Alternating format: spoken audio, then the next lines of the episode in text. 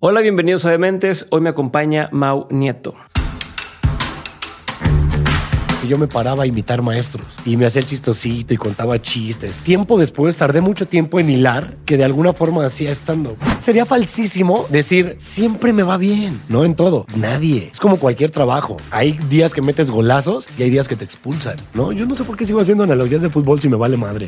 Hubo alguien que un día me dijo a manera de insulto, Mau Nieto, el eterno abridor de todos los buenos comediantes. Entonces yo fui un a huevo, soy el eterno abridor, güey. Algún día vendrá mi show y ¿sabes cómo se va a llenar? Con todo todos a los que les abrí, con el público de todos, güey.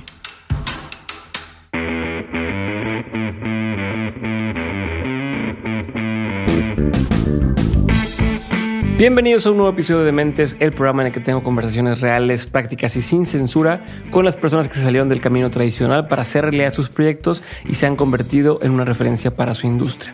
El día de hoy me acompaña Mau Nieto. Mau es estandopero, escritor y co-host del Frasco. Es uno de los estandoperos más exitosos en México. Cuenta con un especial de Netflix y dos participaciones en especiales de Comedy Central.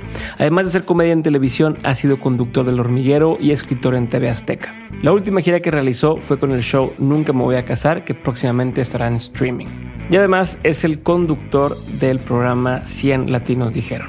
En el episodio Mau me cuenta cómo ha llevado su carrera hasta el día de hoy, desde que empezó con sus primeros shows hasta ser uno de los más destacados en México.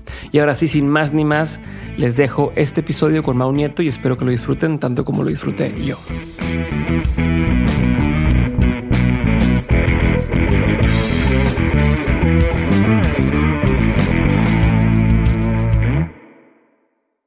Mau, gracias por tu tiempo, gracias por estar conmigo en Dementes. Dementes se llama el programa. Por gracias por... No, sí, sí, soy fan de Dementes desde, desde, antes. Ahora sí que... Es como cuando dicen de que, ah, pues hace 10 años, güey, no, no, no, sí. no había empezado hace La gente de repente me decía, yo te veo diario en la tele. Y yo, señora, hace 6 años que no salgo en televisión. Bueno, eso, haz de cuenta. Gracias por estar aquí, cabrón. Gracias por este, invitarme. Oye, a ver, quiero, quiero, ahorita estás con, con 100 latinos dijeron, eh, estás con este especial que ibas a, armar y, pues ahí estamos a, medias. Se trata de hacerme llorar este programa. Sí, para agarrar rating, güey. Este, hacemos el clip nada más, donde okay. llorando. Eh, no, pero traes muchos proyectos y, te has mantenido vigente, ¿no? Relevante y quiero entender pues, cómo chingados le haces, ¿no? Pero antes de entrar a, esos detalles, quiero saber cuándo dijiste esto es lo mío. Pues no dije, me, como va a sonar muy trillado pero pues la vida me fue arrastrando. Y en, por la vida me refiero un poquito a Ricardo Farril y Sofía Niño de Rivera, Kalimba también, que fueron nombres que considero que tuvieron mucha influencia en que yo haga comedia. Kalimba. Kalimba, te que fue, no, fue que te resaltó, ¿verdad? No, porque, porque pues para muchos creo que no saben que hubo un tiempo que Kalimba estuvo haciendo stand-up, pero no sé si fue por el stand-up o porque te estuvo arrastrando. Kalimba, lo intentó. Es que Kalimba tiene muy buen sentido del humor y lo intentó en una época y antes hacía como noches de chistes en su casa. Él por sus ondas. Con amigos. Invitaba, habían varios artistillas. En alguna ocasión me vi a Mario Sandoval, el de Lu. Ajá, ajá. Bueno, el que ahora es Mario Sandoval nada más. Sandoval. qué gacho que te digan así, el de no sé qué, ya no eres el de eso. No, es que te voy a decir, se llamaba Lu cuando estaba con Patti Cantú. Ajá. Y luego con, con esta Vero. Pero este, terminó ese proyecto y te digo, en esa casa yo llegué a ver a, muchos artistillas que iban a contar chistes. Entonces hacíamos peditas y Kalimba y yo curiosamente siempre éramos como los que destacábamos porque éramos como que actuábamos mucho. Ok. Pero tú no te dedicabas a ese pedo. No, para nada. Era, eras, yo, trabajaba en publicidad todavía. Yo, bueno, en, yo en aquel entonces trabajaba en publicidad, sí, empezaba yo creo. Cuando yo lo conocí, acababa de terminar la universidad. Yo dirigí un video que, que Kalimba tiene en YouTube, búsquenlo, de la canción de Se te olvidó. Ajá. Ese yo fui el director y de hecho me peleé como un año con Kalimba porque nunca me dio crédito. Ok. Y, por gacho, pero te, lo... vuelvo a decir. Kalimba Marichal, Kajali. No, sabes que fue una, una ocasión rara cuando grabamos, porque el que yo metí como director de fotografía, no hicimos clic. Yo lo metí porque era novio de una amiga. Ajá, ¿y, luego? y ella me lo recomendó y me dijo. ¿Pero te gustaba la amiga? ¿o no, no, no, al ah, revés. era, era su novio y me dijo, por favor, este güey necesita trabajo y Ya, le, ayudaría, le ayudaría mucho estar en un proyecto con Kalimba, como a mí me ayudaba a dirigir. Yo que quería empezar a hacer videos musicales. Nunca había dicho eso, fíjate. Yo quería dirigir videos musicales. Y este, ¿Todavía tienes la espinita o ya no? ya no.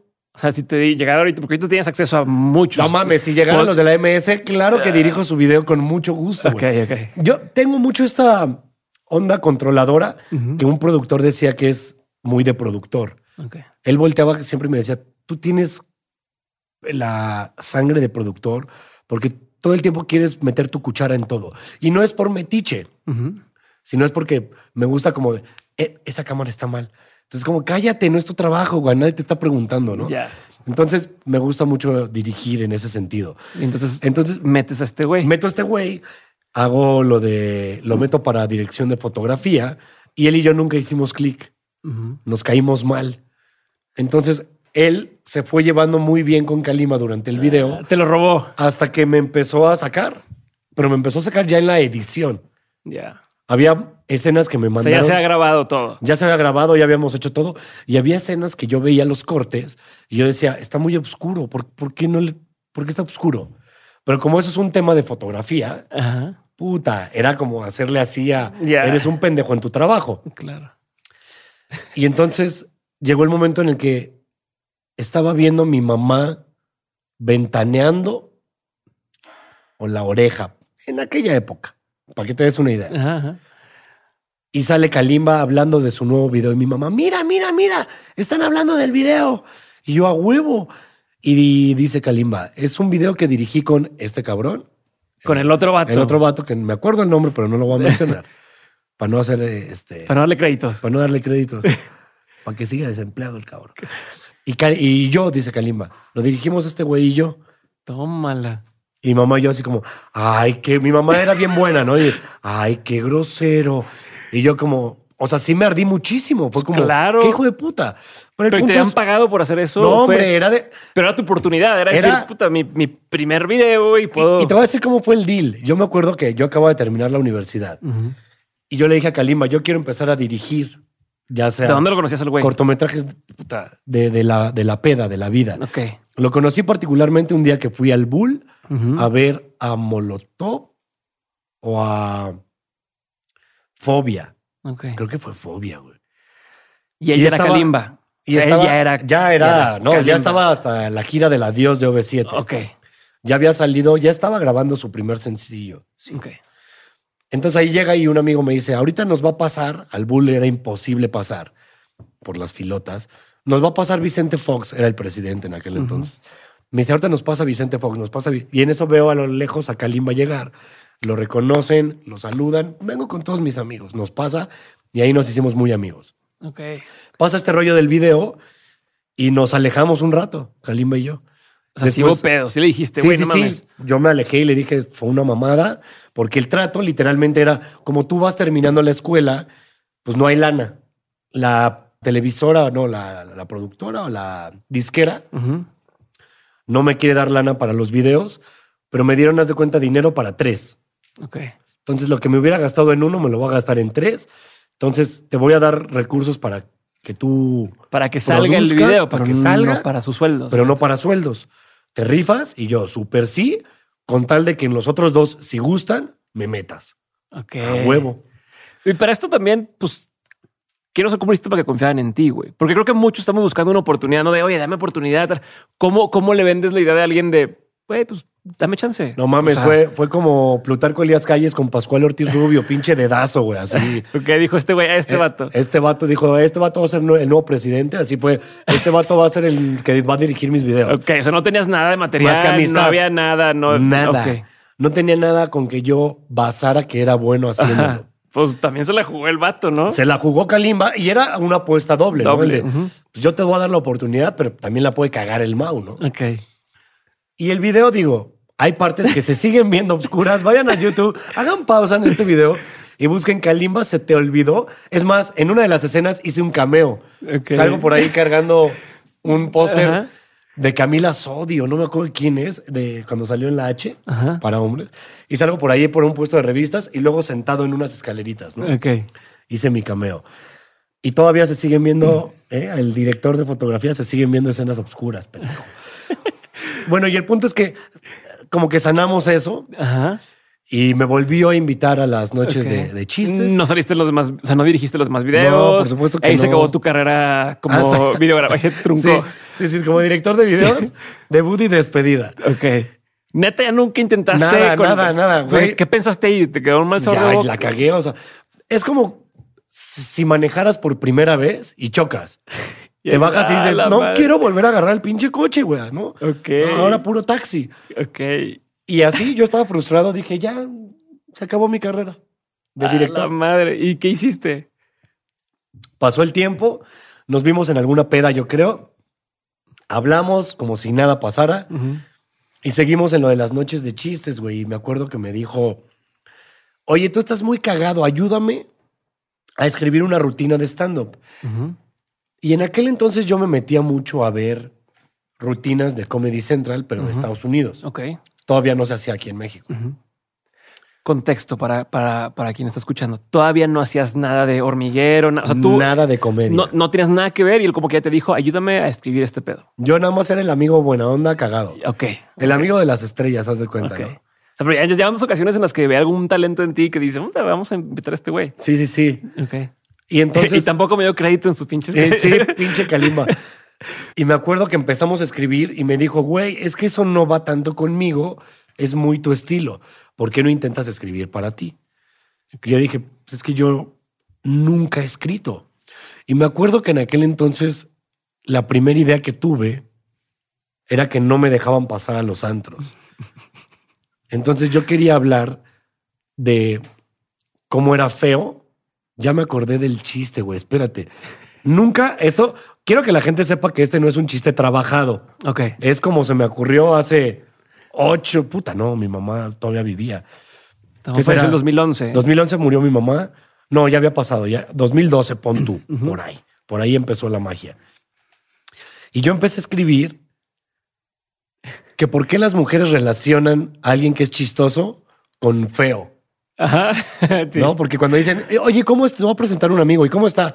Ahí es súper chistoso. sí, sí, sí. Y luego lo dicen, ay, seguro está feo. Y así me, así me presentaban a mí.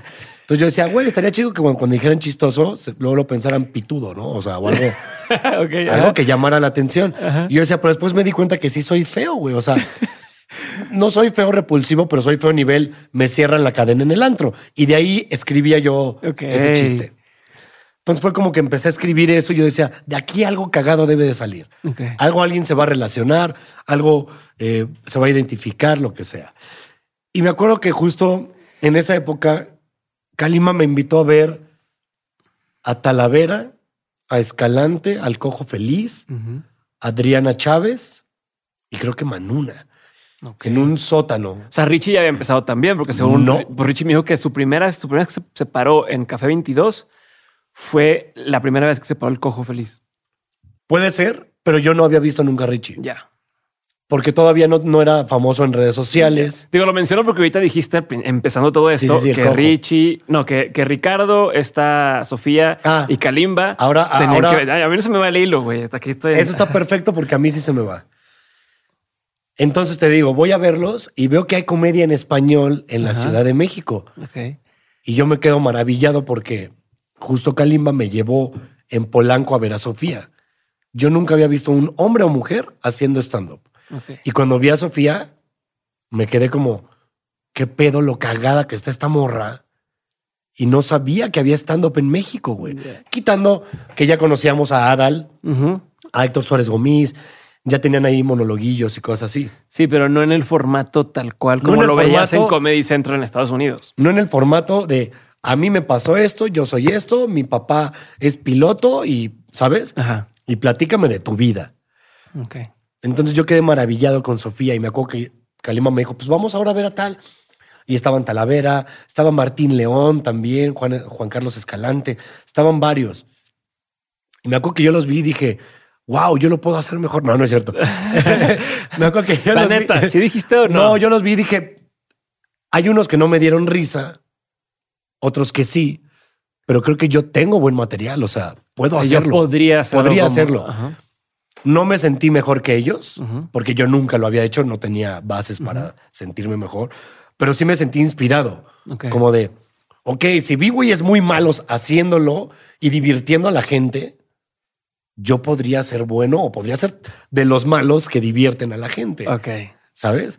Y para esto no tenías más contexto que iban a contar chistes con Kalimba, pero no había más. No eras, o sea, pero eras el chistoso de la escuela. Sí, o en tu bueno. o sea, sí, sí había ese, esa cosquillita o esa semillita de, ah, pues por ahí. Como cuando a alguien le dicen, es que tú deberías ser abogado porque siempre estás defendiendo. O sea, había algo ahí. Yo era medio ñoño en la secundaria, ñoño nivel, estuve en dos ocasiones en cuadro de honor. Ok.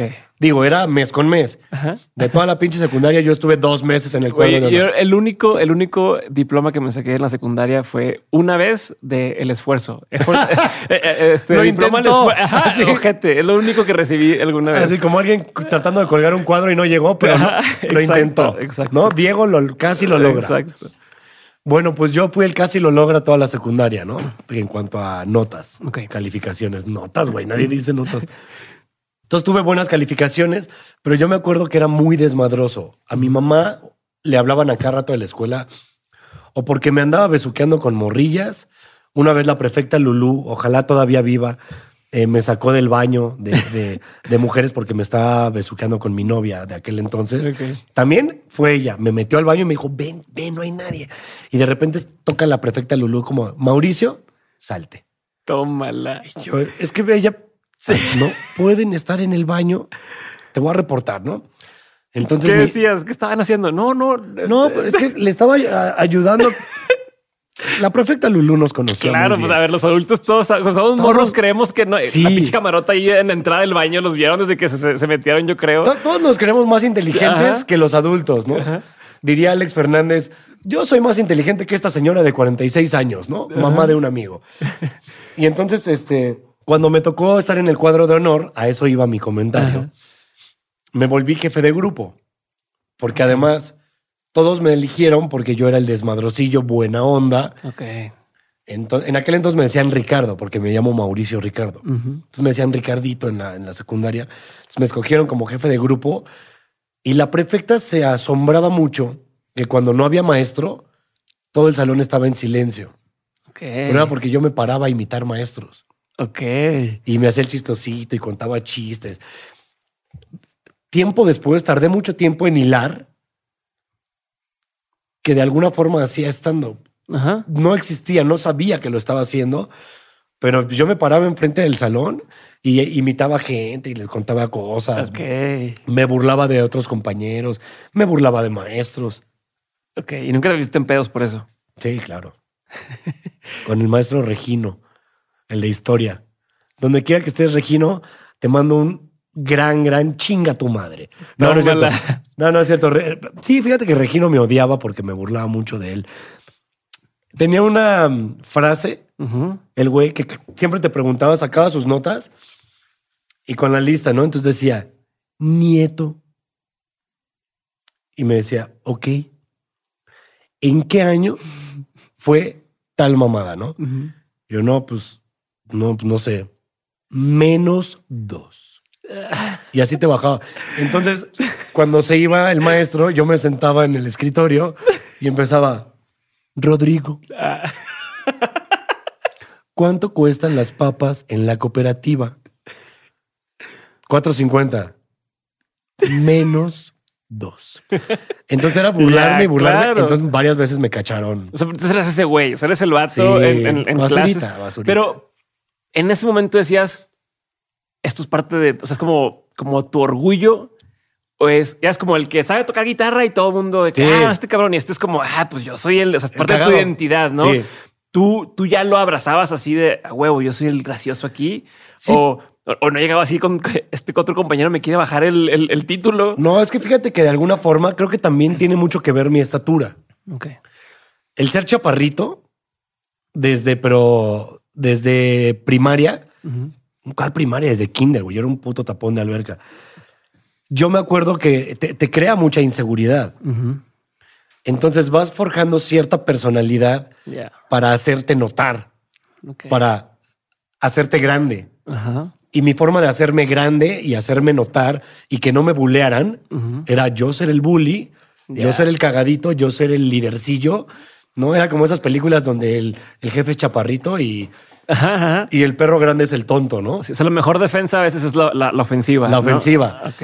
Y eso yo lo hacía con comedia, con ser cabroncillo, con ser buena onda, con ser este, pues el que le tiraba la onda a las niñas, ¿no? Pero, pero siempre era muy, muy juguetón. con- Entonces ya lo traías y Ya. dices, vi este show donde estaban todos estos comediantes y dije, a huevo, yo lo puedo hacer.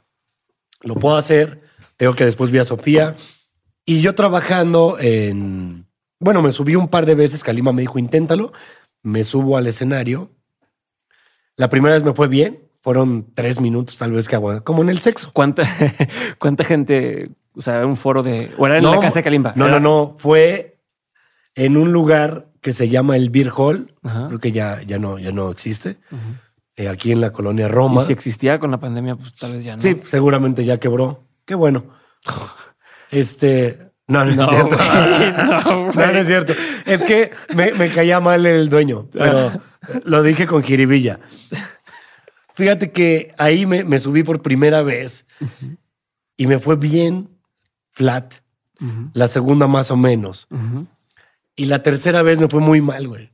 Y cabe mencionar que ese día, recuerdo bien que cuando yo empecé, cuando me acababa de subir, entraron Sofía Niño de Rivera, A ver, Diego Sanasi y Roberto Flores. Y se sentaron hasta enfrente.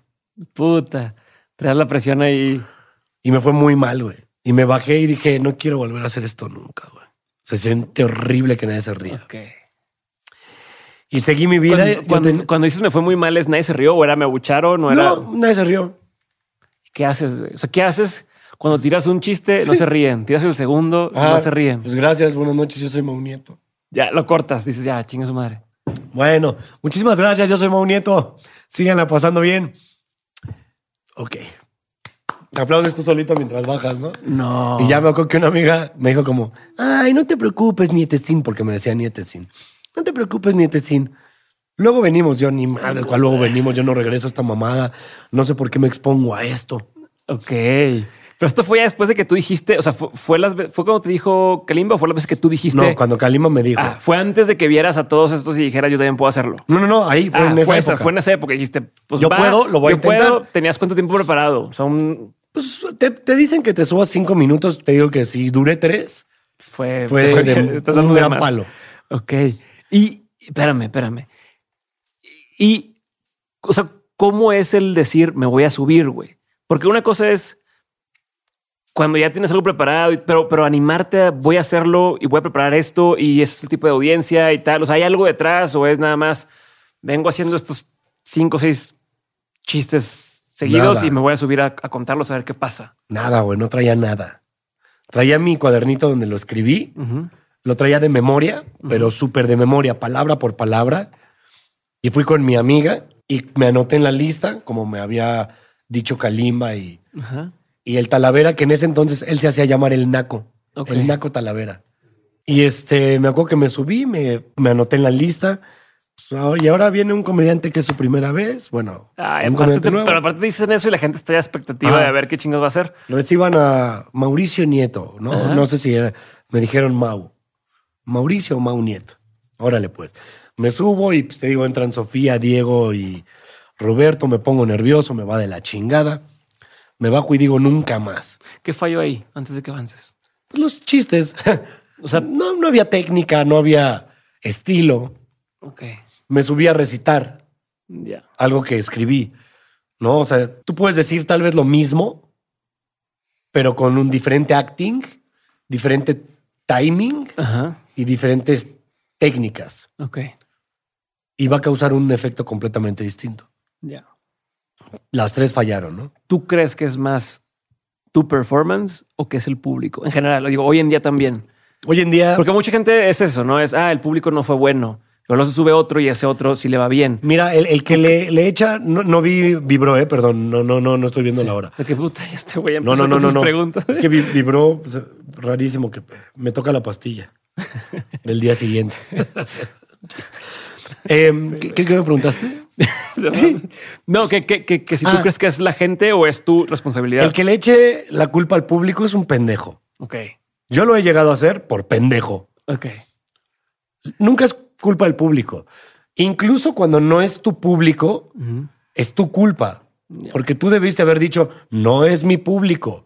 No voy a ir a dar show a los 70 años de mi abuelita con todas sus amigas. Ya. Sí, Si voy, me va a ir mal. sí. Me explico porque el texto que yo traigo no va con ese público. Sí, Desde ahí también como- es mi Como culpa. no le piden al músico eso. O sea, a un cantante no le dicen, bueno, no cantes, canta mejor rap porque es de tal. Claro. Cuando tú eres balada o al revés, ¿no? Claro. Pues respetan su lo que él Totalmente. hace como es. Totalmente. Aquí seguro sí te decían así algunas veces, ¿no? De que vente a dar show, pero ay, puedes hacerlo más como no sé quién o, Imagínate que, que, que tú vas a ver a Bon Jovi. Toca las de no sé qué. Ah, y de repente le, le- le dices, no, pero en vez de meter a gente de Bon Jovi, para llenarlo, meten público de Fernando Delgadillo, güey. No, pues sí.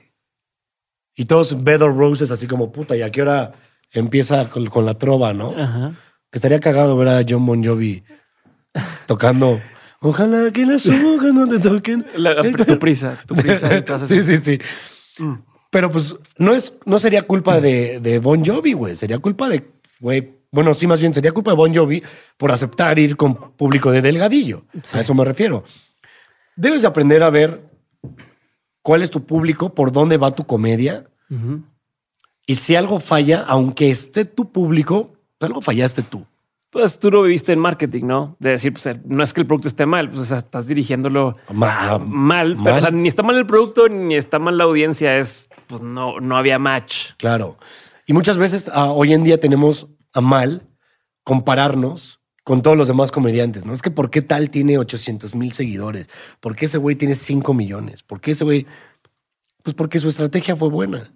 O sea, no te hace mejor o peor comediante. Nada más te hace mejor o peor estratega. Ok. ¿Sabes? Chingón. Pero estamos adelantando. Te quedaste con que ya no quiero hacer nunca más. ¿Te esto. molesta si me sirvo tantita agua? Dale, por favor. Pero, ¿qué me vas a preguntar?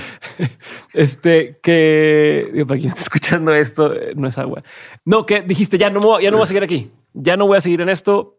Ya no que, ya no que lo. bye. Yo ya no que lo dije. Obviamente no pasó porque sigues acá. en No, porque sigo, te digo que me aferro yo. ¿Qué Eh, fue? Yo creo que, pues, no sé, en, en alguna ocasión empezó la época de Twitter. Ay, ya ni me lo menciona. Empezó la época de Twitter y había una época en Twitter en la que había un grupo que se les llamaba Tweetstars. Ajá, ajá, ¿Te acuerdas? ajá. Sí, que como eran ahorita los estos- TikTokers y luego sí, pero ahí. En, En aquel entonces, puta, para hacer Tweetstar tenías que 7 mil, Rodrigo.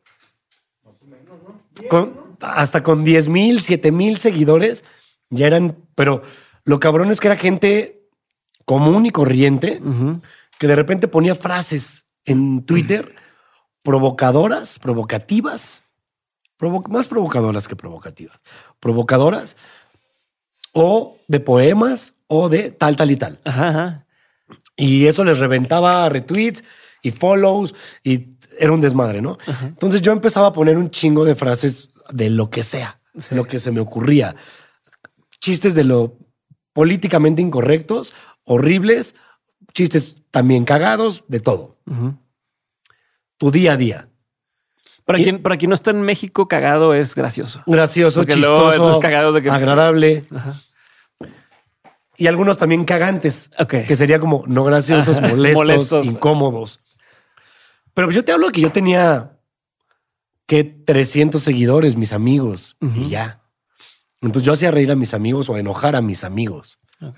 Y así fue una época. Y este, me acuerdo que después, cuando conozco a Sofía Niño de Rivera por Kalimba, cuando fui a su show, Sofía me empieza a seguir en Twitter y empiezo a conocer a varios tweet stars que me empiezan a retuitear también y empiezo a ganar público. Y un día Sofía me Esto tú alejado del stand-up, ¿no? De decir, Sí, ya, no voy a, ya no voy a seguir. Fue después de tu tragedia. la tragedia del ya no voy a hacer Ok, stand-up pero pues me interesa, me gusta el Twitter, estoy comentando ahí, conocí a Sofía, conocí a este güey, ok, Y el desmadre está en Twitter. ok. Hasta llegó el punto donde yo ya tenía como seis mil seguidores, siete mil, algo así que yo ya era de Wow. Llegaba a las comidas familiares como ábranse, perras, que ya llegó la buena, ¿no? O sea, yo decía, yo ya, o sea, siete mil seguidores, ¿no? ¿De qué me estás hablando? Y hasta mis primos saben que, pero ¿cómo le haces para tener siete mil seguidores? No, yo, es un, es un trabajo complicado. Debes de saberlo. Y me acuerdo que Kalima me, me invita a, a, trabajar escribiendo ahora en un, en un programa que le dieron en Telehit. Pésima idea. Escribíamos sketches. Yo escribía sketches y monólogos que él hacía de repente. Ok. Perdón, eructé. Por eso hice esa pausa obradori obradorista. y este, tu risa nerviosa. no, no, no. ya politizó. No, es que una vez me dijeron, oye, mete, mete a AMLO. Aquí Felipe Calderón. Me dijeron, invita a AMLO. Dije, pues quien quiera, cualquier presidente lo metemos. Mi preocupación con AMLO es el ritmo, las pausas, del- Pausas. de la conversación. Pero bueno. que puedan surgir. Ujú. ¿E- ¿En qué me quedé? Que, que Kalimba te invita a escribir guiones. para Kalima me invita a escribir en Telehit. Al final no me iba a pagar. Eh, Memo del Bosque hizo un deal muy raro ahí con él. Yo me salgo y sigo trabajando en la agencia de publicidad donde trabajaba y en el O sea, autor. ahorita vivías de la agencia de publicidad en la que trabajabas. Ah, O sea, todo este, todo este. no, dos, perdón, me, me fui muy adelante porque 2012 ya había muerto mi mamá. La agencia fue mucho antes. Ok, La agencia fue en 2009 a 2011. ok, Cuando muere mi mamá me salgo de la agencia y me quedo tu a cargo del autolavado de mi papá. ok. Bueno, que lo dirigía mi mamá. Ella lo llevaba, se muere y se queda solo el autolavado con el encargado nada Tu más. papá también ya había muerto. No, mi papá sigue vivo. Ah, Si no, no me lo mates. no, perdón. Es el único que me queda. ¿no? Viendo No, que- pero, pero entonces, ¿quién? No, nadie, tu papá no dirigía su autolavado. Es que mi papá te- eh, trabajaba en una empresa. Ah, ya. Ok. Entonces, pues por eso lo dirigía a mi mamá. ya, ya, ya. ya. Era como, pues yo ayudo en el negocio Claro. familiar, en lo que todo el mundo hacía lo suyo, mi hermano trabajaba. ¿no? Yo era el único que ya había soltado la agencia y dije, pues como ya solté la agencia, yo me quedo, ok. yo lo dirijo. Yo estaba muy infeliz ahí, aunque me iba bien. Pues era yo el dueño, Ajá. yo cerraba la hora que quería, abría la hora que quería, lavaba los coches que quería, no yo, pero me refiero a... Sí, la cantidad de. Yo decía, hoy nuestra meta van a ser 100, 150 coches, estamos a dos, voy a cerrar más tarde, ¿sabes? Pendejadas Sí, de ajá, patrón. A un, un pendejo dale tantito poder y mira, ajá. se vuelve presidente. Pero bueno, el punto es que me, refiero a Peña Nieto, ¿eh? Para que no digan que uno más se va uno contra, ¿no? Por ejemplo. Ay, mira, hice como una taza, ¿viste? Como estas de... Pero aquí es un vasito. güey. Deberían hacer esto como que pongas tu Ya, cereal. hay, güey, yogurt y cereal arriba, güey. ¿Ya hay? ¿Qué? ¿Y así que lo eches? Aquí yo les dejo una idea, emprendedores. O, ahí te va, mira, tienes aquí tu salsa y aquí tus jícamas, nada más le haces. Chingón. ¿En qué me quedé? Bueno, yo estoy en el lavado, Ajá. estoy masticando zanahoria, perdónenme. Que tú sabías que hay gente que le, le, le gusta los... El ASMR. ¿Cómo? Ajá. ASMR. ASMR. Mm, ASMR. Mm, Oye. Sí, que te guste y le rascas aquí el micrófono y así. Mm, y como... Bien, cabrón. No, güey. Perdonen, aquí está escuchando esto en el, en el podcast nada más, güey. Estaba, estaba como lengüeteando. Y salgo del programa de, de Kalimba porque no iba a ver lana. Ajá. Lo voy a resumir ya porque me estoy yendo muy largo. No, no, pero me sirve, güey. O sea, porque quiero saber, quiero saber. Ok. Si la gente ya se fue a la chingada. No, no, no, no, Pinche no, no, aburrido. no, no, no. Porque mucho es esto. O sea, a ver, lo que, lo que pasa es, ah, pues un día me dio una oportunidad, chingón, ya estoy aquí donde estoy. Gracias. Y pues de ahí es. Cómo, ¿no? fíjate, fíjate, yo creo que le dio el remordimiento porque me dio otra oportunidad de escribir. Como no me había dado crédito en el video, me volvió a invitar para escribir ahora con él en el programa. Ok. Pero palabras de él, Memo del Bosque le había dicho que no iba a ver lana para su programa. Lo que iba a ver era menciones eh, publicitarias. Y Kalima me dijo, te voy a pagar de menciones publicitarias. Yo fui muy honesto conmigo y dije, ¿quién me conoce? Nadie. ¿Por qué una marca va a querer que yo haga su mención? Entonces le dije, pues, ¿sabes qué? No, gracias. Si no va a haber un sueldito de algo, pues la neta no. Ok. Yo necesito trabajar, güey. Entonces, estoy dejando el autolavado, necesito ganar lana. Ya tenía yo como 26 Ok. años por ahí. Y en eso me habla curiosamente. Yo tenía un restaurante que me había asociado, ya sabes, ¿no? Ajá. Asocias, vamos a emprender. Yo emprendí en un chingo de cosas. En todos fallé. A ver, ¿qué cosas? Una vez intenté vender coches, Ajá. compra y venta de, de autos, y compramos eh, una camioneta. Por compramos me refiero a mi papá. Me prestó el dinero yo con la promesa de te lo voy a devolver Y cuando más, caiga, ajá. cuando caiga el pago, ¿no? Cuando la revendamos. Dos, tres meses no se vendía la pinche camioneta. Mi papá, mi papá tuvo que ir y rescatarme para que le regresaran su dinero. Casi que te dice, bueno, yo te la compro. Entonces fue doble, güey. Yo era un pendejo. Todavía, pero antes para los negocios. Luego intenté dedicarme con un amigo. Es que estaba, teníamos ideas bien pendejas. Que ahora, cuando veo Tribago y cosas así, no era tan pendeja. Cabaj, güey. Escucha- Acaba de ser una empresa, un unicornio mexicano, bueno, de venta y- de carros, güey. Justo. Pero ahora queríamos, todavía no, no existían tal cual las apps, pero queríamos hacer una página, un amigo y yo, de renta de casas vacacionales. No existía tal cual como son ahora, pero se- nuestra idea era, chécate, ahí viene el plot twist pendejo, porque nuestra idea era que nosotros nos prestaran las casas vacacionales. Ir y, y tomarles fotos todo el fin de semana. Ajá. Nos la queríamos pasar de vacaciones. Ajá, ajá. Entonces, Sí, o sea, se iba a pagar con usted haciendo de vacaciones, es- güey. de vacaciones y que si tú quieres rentar tu casa, tú nos dieras dinero por ir, probarla y rankearla. Entonces era como de esta casa, ubicación, cinco estrellas, Ok. ¿no? Eh, cuartos, palapera, eh, tres estrellas, ¿no? Y esa era nuestra idea. Y dijimos, güey, Se quedaron cortitos, tantito cortitos de Airbnb. Exacto. Tantito se quedaron. Y yo decía, es, sí, güey. Y yo decía, piénsalo, güey. Nos van a pagar por estar de vacaciones. y luego, otra que donde quisimos.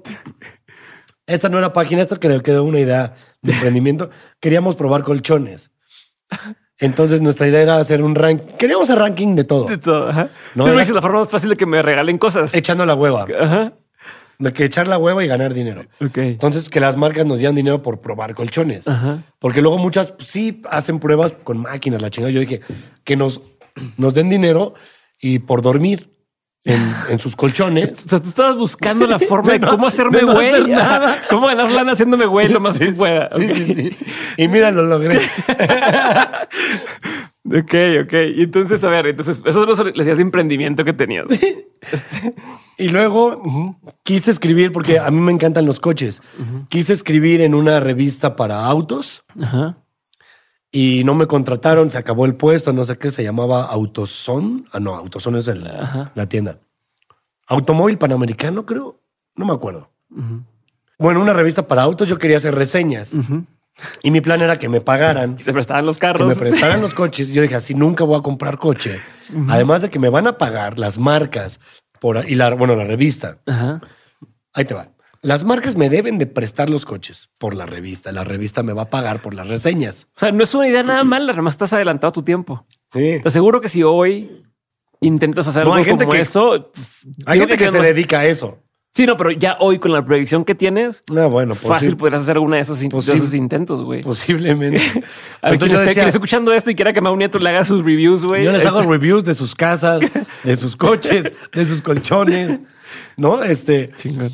De sus albercas también, ¿no? A sea. ver, oh, esta alberca está muy bien. Cabemos seis, seis, siete. Catar cervezas. Catar cervezas también, que me paguen por probar y es decir, "Mm, esta sabe a chocolate, ¿no? Sí, siempre Tiene con- madera tal vez, un poco de encino, esta sabe a encino. Me ha tocado escuchar que, que catan vinos y que sea mezclilla. Ah, mezclilla. Que- Sí, güey. En Parras, porque por ahí hay una... Hacen... Parras hacen- Coahuila. Ajá, hacen, hacen jeans y dicen... Ah, pues de ahí es este Casa Madero Ajá. de Parras. Delicioso vino, pruébenlo. Entonces, justo cuando termino de mis emprendimientos fallidos, también quise hacer marketing en Televisa. Eso ya fue como, no lo estoy logrando, ya, voy a buscar trabajo bien, ¿no? Ok, ajá. En medios. Luego fui a TV Azteca, tuve dos intentos y me quedaba en los psicométricos, los reprobaba. Ok. Eso ahí anótenlo, es un detalle interesante.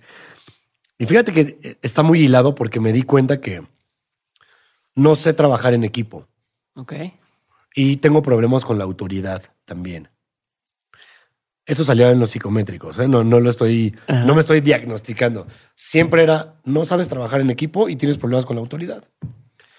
Y es curioso porque ahora mi trabajo depende de mí Ujú. y eso es lo que me encanta. No, y la sangre de productor que te decían de tú quieres estar haciendo todas las cosas, Sí. pues también hace sentido con lo que estás diciendo. Sí, un poquito. Puede ser. Ah, mira, no lo había visto así. Ok. Pero entonces era como de, ya sabes que te preguntan, ¿prefieres trabajar en equipo o hacer o diseñar algo tú solo? Yo solo, la verga, los demás son pendejos. sí, si un niño llora, A, le avisas a su mamá, B, te irritas, C, lo dejas encerrado, yo a la verga, me lo dejo encerrado. Me- Entonces era- yo creo que las empresas decían, este pinche loco. Sí, pues, sí, sí, es cosa psicópata. eh. Psicópata, este güey es un psicópata. Y no me quedé tampoco escribiendo, yo iba a ser guionista en. A quien corresponda. Ok. Saludos al maestro Garralda. Me entrevistó él. Tengo la teoría de que mi entrevista fue mala. Yo fui de traje, me acuerdo. Y el señor Garralda, su primera pregunta o su primer comentario fue: ¿Por qué tan elegante? Y yo le quise Se hacer un en chiste. curva, güey. Ajá, y yo le quise hacer un chiste. Y le dije: Pues es que hoy me tocó lavar la ropa.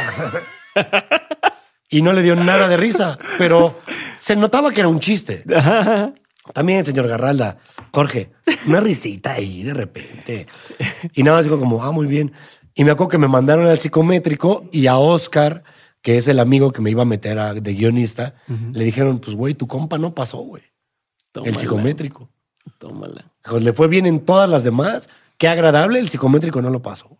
Pero también está bien raro eso los psicométricos. No, yo conozco gente. Yo o sea, no sé. Yo conozco gente que ha entrado a, a trabajar, o sea, una persona específicamente que entró a trabajar y no pasó el psicométrico y aún así, quien fue mi jefe y contrató a esta persona también, dijo, no, yo o sea, a mí me da buena espina este pelado, lo metió y ha sido una de las personas que más ha crecido en esa empresa, güey. Porque no hacía lo que todo mundo hacía. No sé. Y te voy a decir algo muy chistoso. Esta, esta anécdota se la cuento a Sofía Niño Rivera y voy a quemar a Sofía Niño de Rivera y a Ricardo. Que sepan. Que sepan, sépanlo ahorita, mándales este video, en- súbelo a tu Instagram, donde los estoy quemando.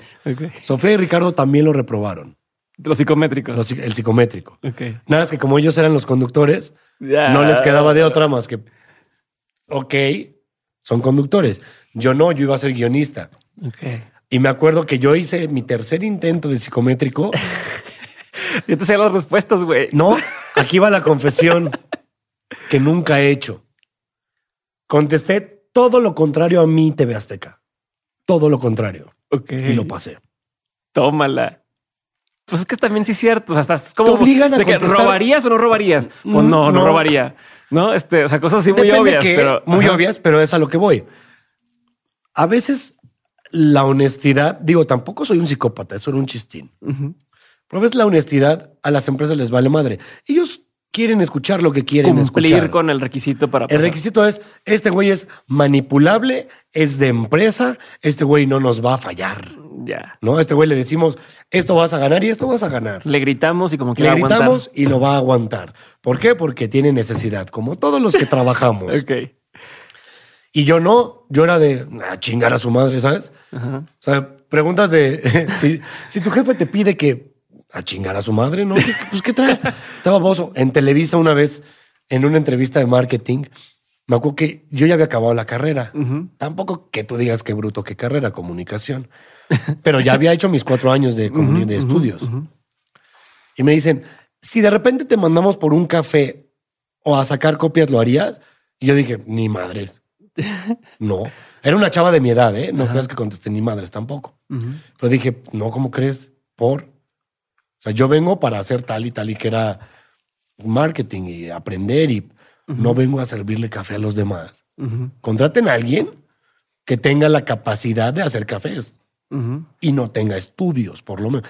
Que hoy en día, mira, los estudios, la neta, ya es Sí. mero. Digo, a menos que sea medicina, arquitectura. Sí, pero tu aspiración era otra. Ni no te voy a decir que sí al otro si mi aspiración es una. Yo quería otra cosa, ¿no? Yo quería algo más movido, ¿no? Sí, necesitas copias aquí. Pues no, güey, a mí Pídeme cosas que me van a llevar a algo, no que te van a llevar tu café y ya. Pero bueno, ese tipo de mentalidad a la gente en empresas les caga. Sí. Personalidad. Entonces, este, no quedé. Y Sofía, cuando termino el programa con Kalimba, es cuando Sofía me invita por Twitter. Ya eras Twitstar. No era Twitstar, pero ya tenía varios seguidores. Rising Twitstar. Ya estaba subiendo para allá, sí. Ok. Este, era Breaking Twitstar. Ok. Sofía me habla y me dice, oye, ¿tienes chamba ahorita? Y yo, no. Es curioso que me marques porque justo ayer le renuncié a Kalimba del programa de Telehit.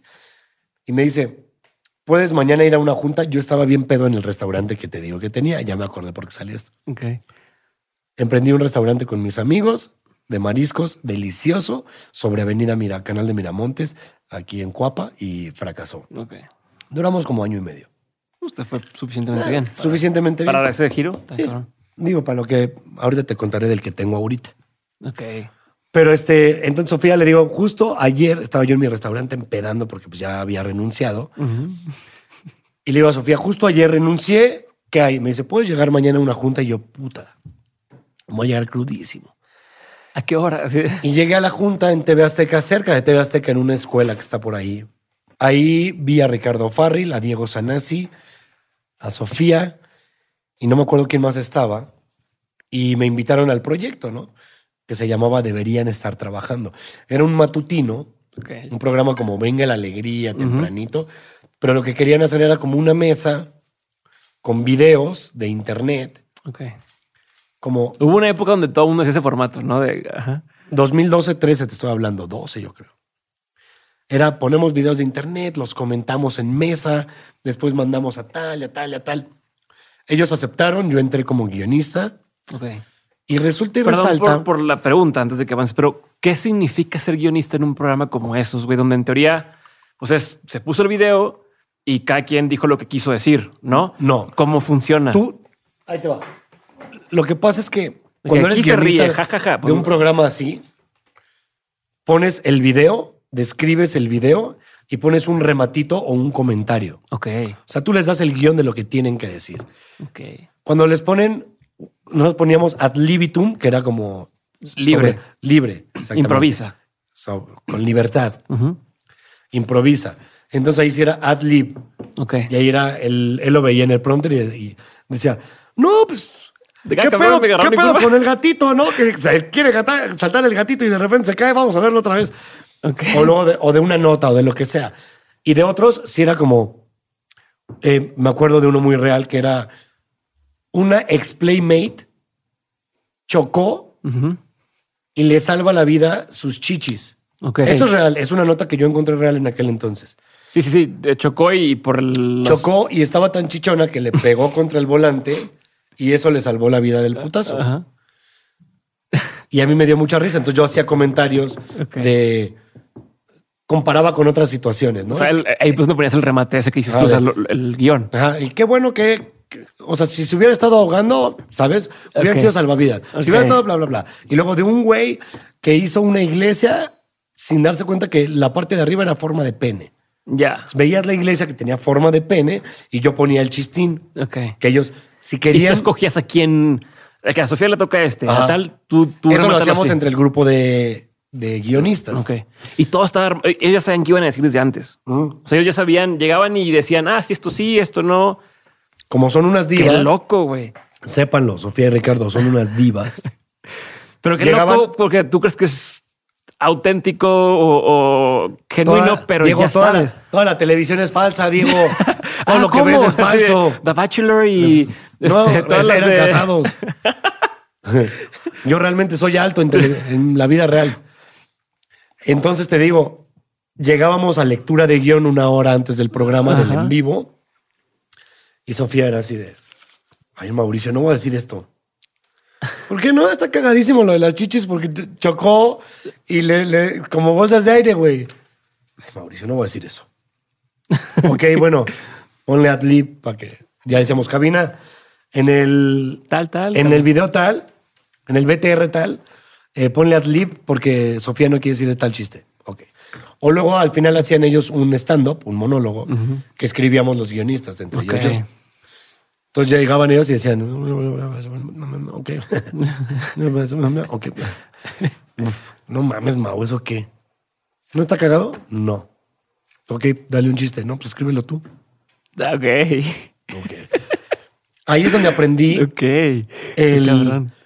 La tolerancia a la frustración. En televisión aprendes mucho la tolerancia a la frustración, porque la gente es una basura. Todos los que trabajamos en televisión, yo no, yo soy bueno con la gente con la que trabajo.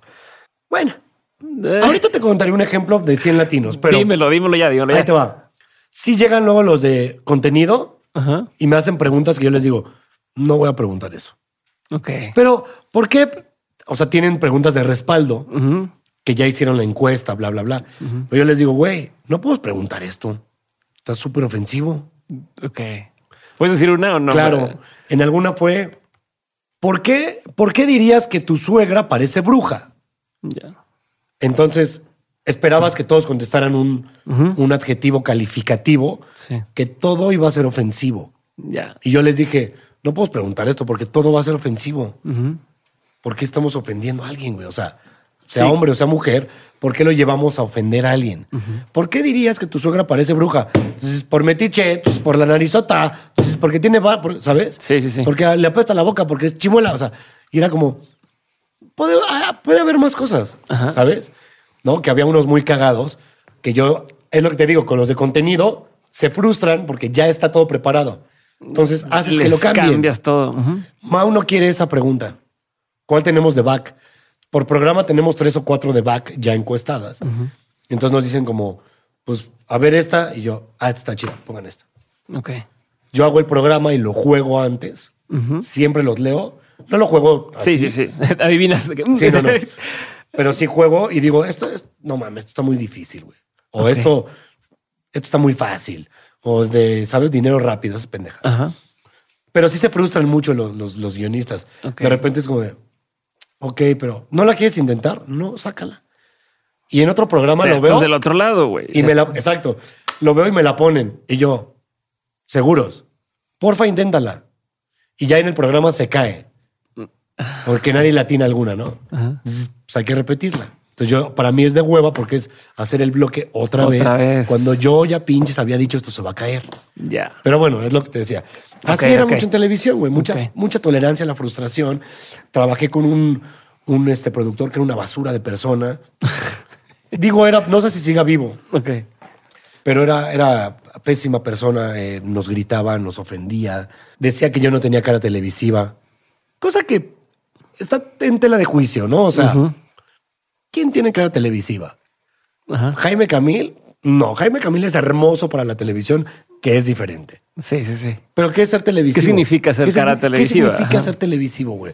Cantinflas no tenía una cara televisiva. Si a esas vamos, ¿no? Partiendo de su Viruta y concepto, Capulina. Viruta y Capulina. Dime un comediante, Jorge Balcón, ¿sabes? Como, dude, méteme, méteme al puto cuadro. o sea, como, no, güey, tú no tienes cara televisiva. Nah, chica, tu madre es un pendejo. Esto está en TV Azteca. Sí. Y tú querías, oye, dame chance de salir en algo y no, no vales madre. Yo quiero una sección, yo quería una sección. Dame un, un- tres minutitos de sección. Yo le escribo, yo algo. No, tú vales madre. Así. Tú eres un pendejo. Así una vez llegó y me, me gritó enfrente de todos. Eres un pendejo. Esto que hiciste es una mierda. Y yo, pues es lo que tú pediste. Pero tú ¿Y pides cómo, ¿Y cómo aguantabas eso, güey? esto te entrego. Pues por ganas. Ganas de estar. Me pagaban poquito Porque si, si te das te ya a sus talentos, les paga muy bien. Ok. Pero pues cuando vienes de abajito, sí te negrean un poquito, la neta. Ok.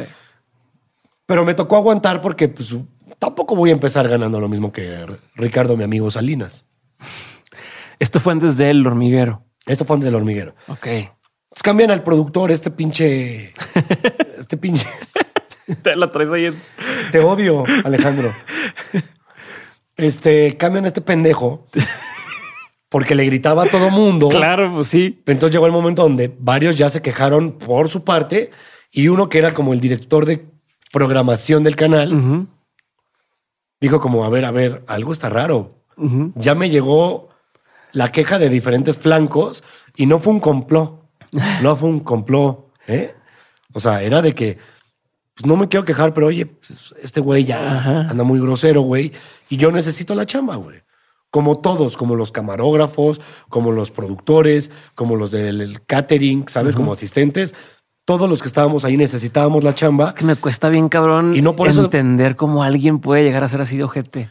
Y, pero es que es un abuso de poder. Pues por pero ¿qué tienes que tener dentro de Mierda, pro- o ese de güey comía problemas? caca. Ah, por eso era su halitosis, porque el cabrón comía caca, güey, y por eso tenía mierda por dentro. Hay que ser muy ojete. Yo por eso, el primer programa que me dieron, mío, mío, mío, que fue 100 latinos, chingo a mi madre, pregúntale a quien quieras, a quien quieras, a todos trato bien, güey. A nadie le grito, a todos trato bien. Si tengo un pedo con alguien así ya de que voy a mentar madres, lo hablo aparte y digo, ¿puedes bajar tantito de cabina, por favor? Me quito el micrófono y vamos a platicar aparte. Nunca hago mi show como este estúpido. A ver, hagan esto, muevan esto. Cállate, pinche pene pequeño, güey. Que a huevo quieres mandar Compensar con ese... que debe tenerla tan chiquita ese cabrón que esa es su forma de demostrar su poder, ¿no? Su impotencia en otros lados la sacaba en el foro con nosotros, güey. Ya. Tienes que ser muy mierda para tratar así a la gente. Gente que además se para todos los días, güey. Claro, güey. Los de limpieza, los camarógrafos, los de producción.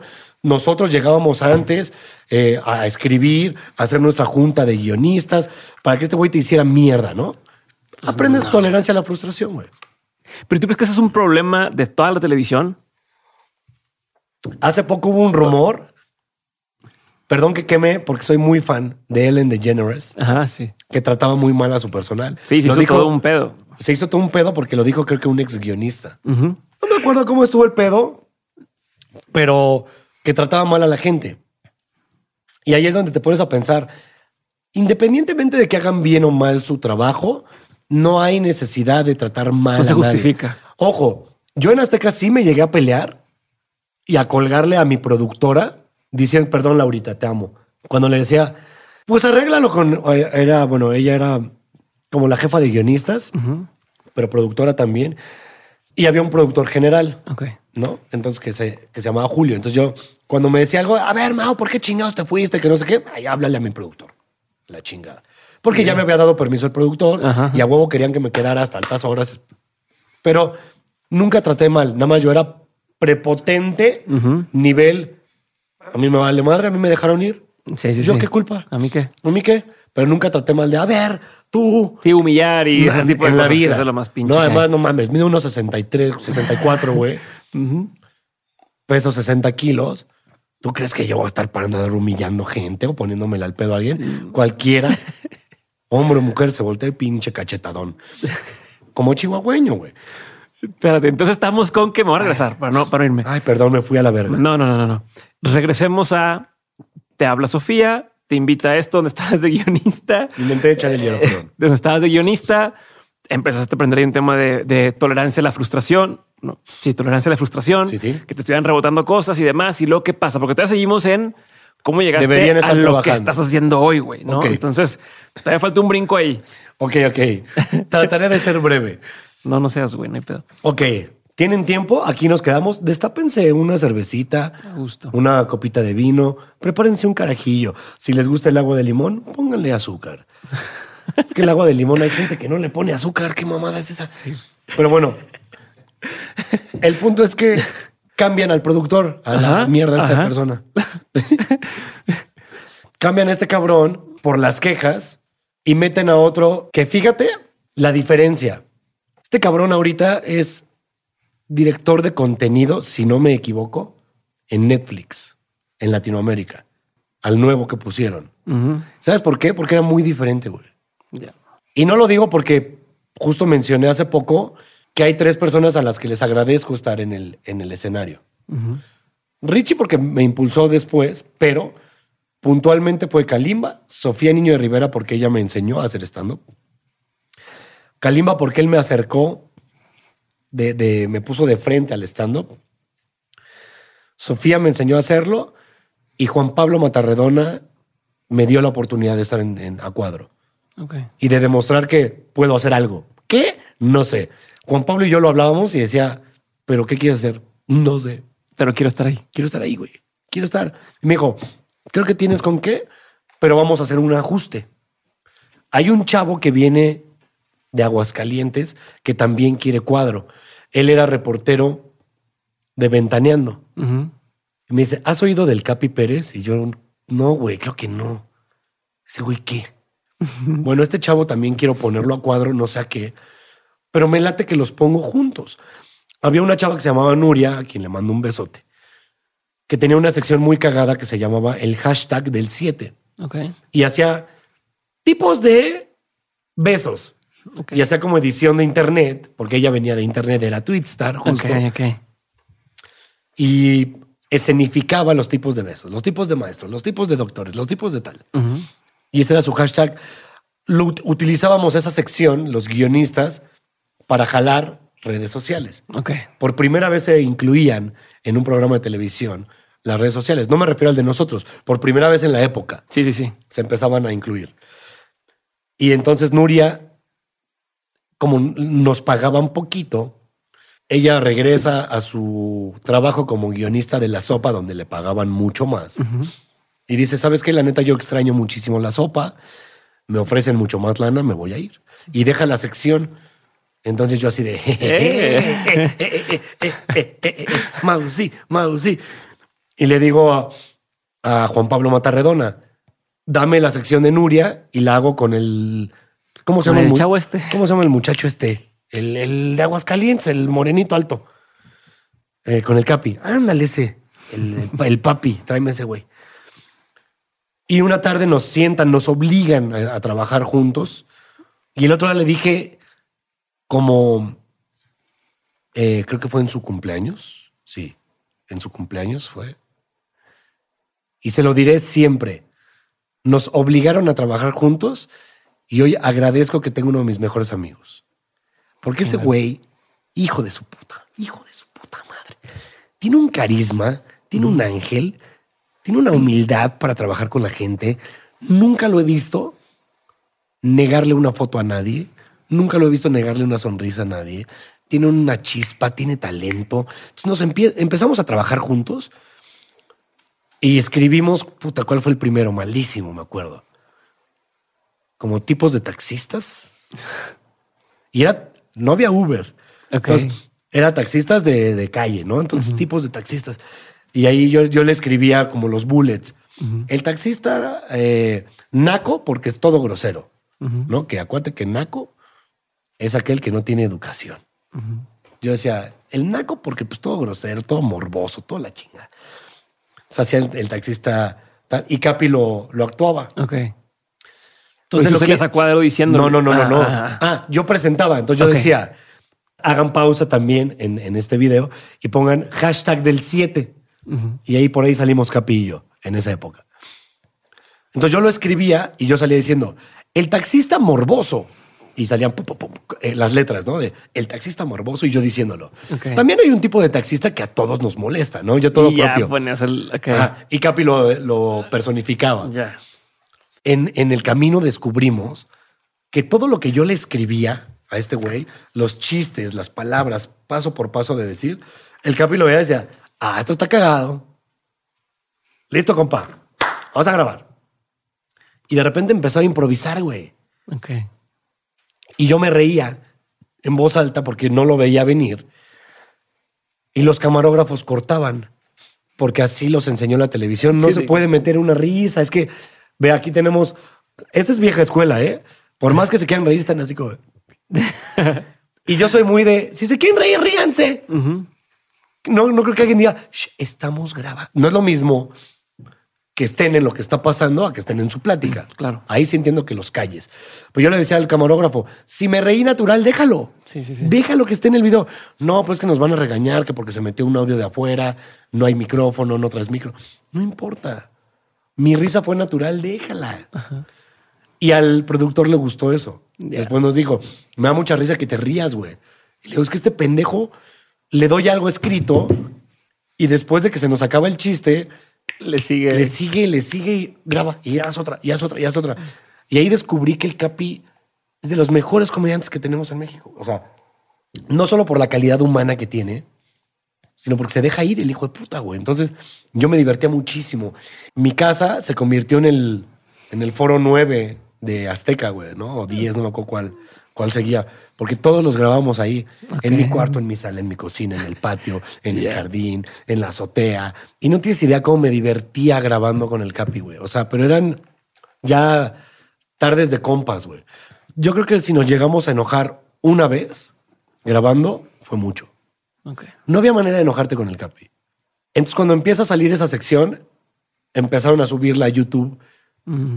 y nos dimos cuenta, no éramos youtubers, pero la gente empezaba a comentar, empezaba a compartir, empezaban a taguearnos en Twitter y decíamos, no mames, está funcionando la sección, güey. Ok.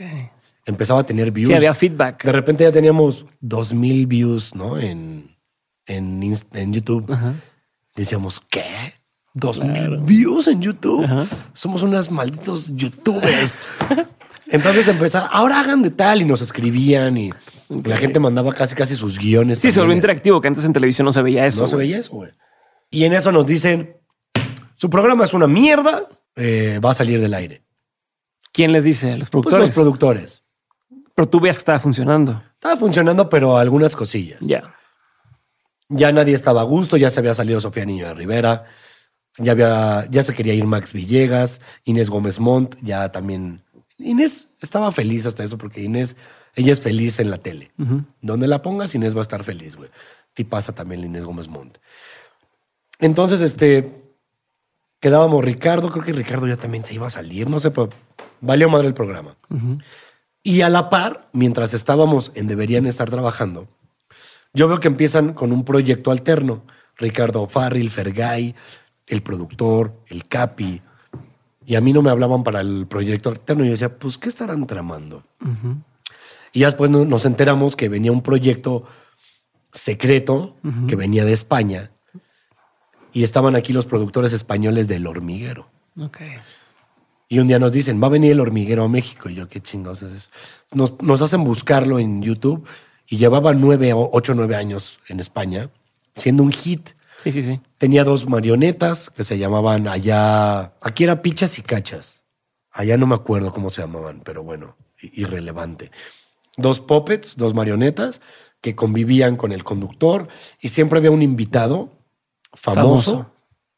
que traía un nuevo proyecto y de repente un grupo de colaboradores hacía diferentes actividades con él. ¿no? Y en eso me dicen, oye, me dice el productor Juan Pablo Matarredona, el que produjo después, deberían estar trabajando, me dice, quiero que hagas casting para una sección. Y yo, ¿cuál? Y me dice, la de ciencia. Y yo, no mames. no mames, me fui a... ¿Tú en el cuadro, pero estuvo en el cuadro de honor? me- pues sí, pero me fui a extraordinario de química en la prepa, güey. ya. Y Ok. le decía, no, ¿de qué me estás hablando? No te preocupes, vela en España. En España la conduce un comediante de stand-up, Pero tiene todo un equipo de científicos reales Sí, sí, sí. que le hacen la sección. Él solo la conduce y la explica. Pero vela. Lo vi y dije, no mames, qué cagado es. No hace chistes, pero es muy agradable. La lleva bien, lo explica fácil. Y me dice, eso quiero. Entonces me acuerdo que entré a mi casting, haz de cuenta un lugar así como este, todo oscuro, una cámara, una luz. Y me dicen, véndeme este martillo. Yo iba Así preparado nada como, más. ajá, Ay, cabrón. véndeme este martillo, puta. Y ahí empecé como a pensar qué chingados. Y, y algo saqué que los hice reír, porque terminé vendiéndolo como un arma, obviamente, ¿no? Para el coche o... Pero qué cabrón que te agarran así en curva Sí, y, güey. y, y venden un martillo, no conoces a la gente, no sabes qué quiere. O sea, Véndeme. Entonces hice como un infomercial o algo así. Y, y le dije, y si, si no, te- lo vendí como un arma al final, ¿no? Se rieron y a los dos, tres días me habla Juan Pablo y me dice, pinche Mau, le gustaste a los de España. Y yo, ¿neta? Me dicen, sí, güey, es casi 100% que te quedas la sección. Y yo, a huevo. Y me van a pagar más, ya sabes, ¿no? Uno, Ah, sí, sí, sí. Uno luego, luego se va a la mordida. Y yo, ¿me van a pagar más? Y me dice, pues sí, güey. Entonces ya este, me ofrecen, me ofrecen un poquito más de, de dinero porque ya va a ser colaborador. Ya no, pero iba a estar como colaborador guionista. Ajá. No, nada de que yo camerino, no, colaborador y guionista. ok. Acepto, le va bien al programa como seis, siete meses, creo, y termina también el programa. Nadie nos avisa, pero para esto yo ya, yo ya hacía stand-up. Ok. Que no me dijiste en qué momento empezó esto. A la par, yo creo que del. Entre deberían, no, en deberían. En deberían, Gloria Rodríguez, una excelente comediante mexicana, se acerca y me dice: Oye, Mau, hay audiciones para Comedy Central y están buscando nuevos talentos. ¿Te quieres subir a la audición? Tú no habías hecho nada desde la vez que dijiste ya no vuelvo a hacer. Ya había tomado el curso con Sofía.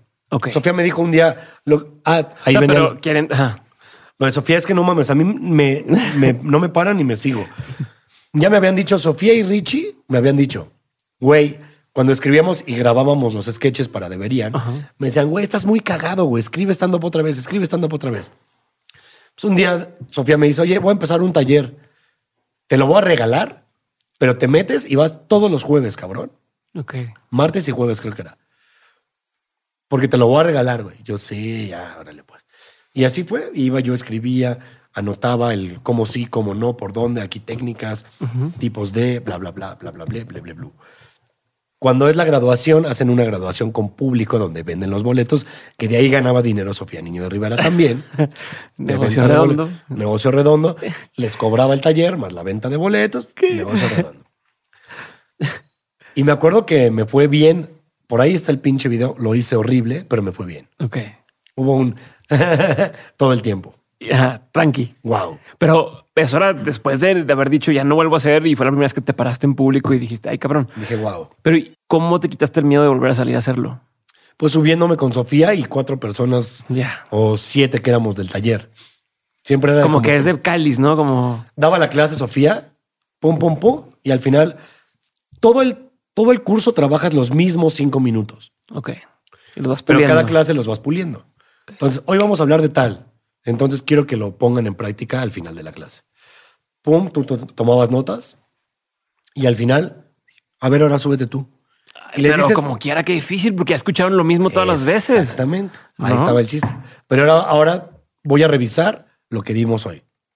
Como maestra culera, sí, Así, así era. Este, menos dos. Sí, menos dos. Y yo, ay, cállate, Regino. Y así me aventé, me va bien en el curso cuando, bueno, cuando nos presentamos.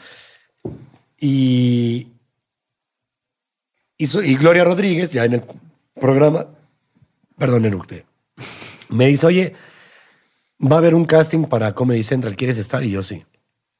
Hicimos el casting 57 personas ese día. Ok. A mí me tocó el número 55, tal vez. No, qué chinga. Ya todos los de Comedy Central. Claro como- que ya, por favor, que ahora vamos a comer y que ahora vamos a irnos. Ajá. Entonces me acuerdo muy cabrón que los camarógrafos eran solo como, como pandemia, haz de cuenta. los de las cámaras, claqueta, audio y el director. That's Y it. Y yo los veía riéndose mientras decía mi... Pero pues nada más, entonces se sentía bien raro, ¿no? Salgo y le marco luego lo a Sofía y me dice, ¿cómo te fue? Y yo, pues raro, pero, o sea, se reían, pero nunca fue algo explosivo, como de... y ya. Me dice, pues bueno, no te preocupes, llevas dos, tres meses que empezaste, ya habrá otro año, vas a seguirlo puliendo, súbete al escenario, abre mi show, sigue abriéndole a Richie, ábrele a, a Gloria, ábrele a tal, a tal, a O tal. sea, ¿eras muy buen compa o por qué te dan tantas oportunidades? Porque güey? era cagado. O sea, porque primero una cosa es el talento, o sea, una cosa es que digan, ah, este güey tiene algo, pero otra cosa, por lo que me has platicado, es que te han abierto muchas puertas, personas que no tendrían por qué, ¿no? Porque, ¿sabes? O sea, Creo ¿Cómo que, le haces? Creo que te- citando a, a Shakespeare, tengo una personalidad muy afable, Ok. ¿no? O sea, cuando, cuando decía en, fue en Hamlet que decía, Sí, no sé, así me hace algo en serio, me hace decir una No, broma, no, no, güey, no, así no. de No, no, no. citando, citando a Shakespeare, soy un chingón. Ajá, estoy guapísimo. Decía, no me acuerdo en qué parte de Hamlet es, pero le dice, presta oídos a todos, tu voz a pocos. Yo era muy así.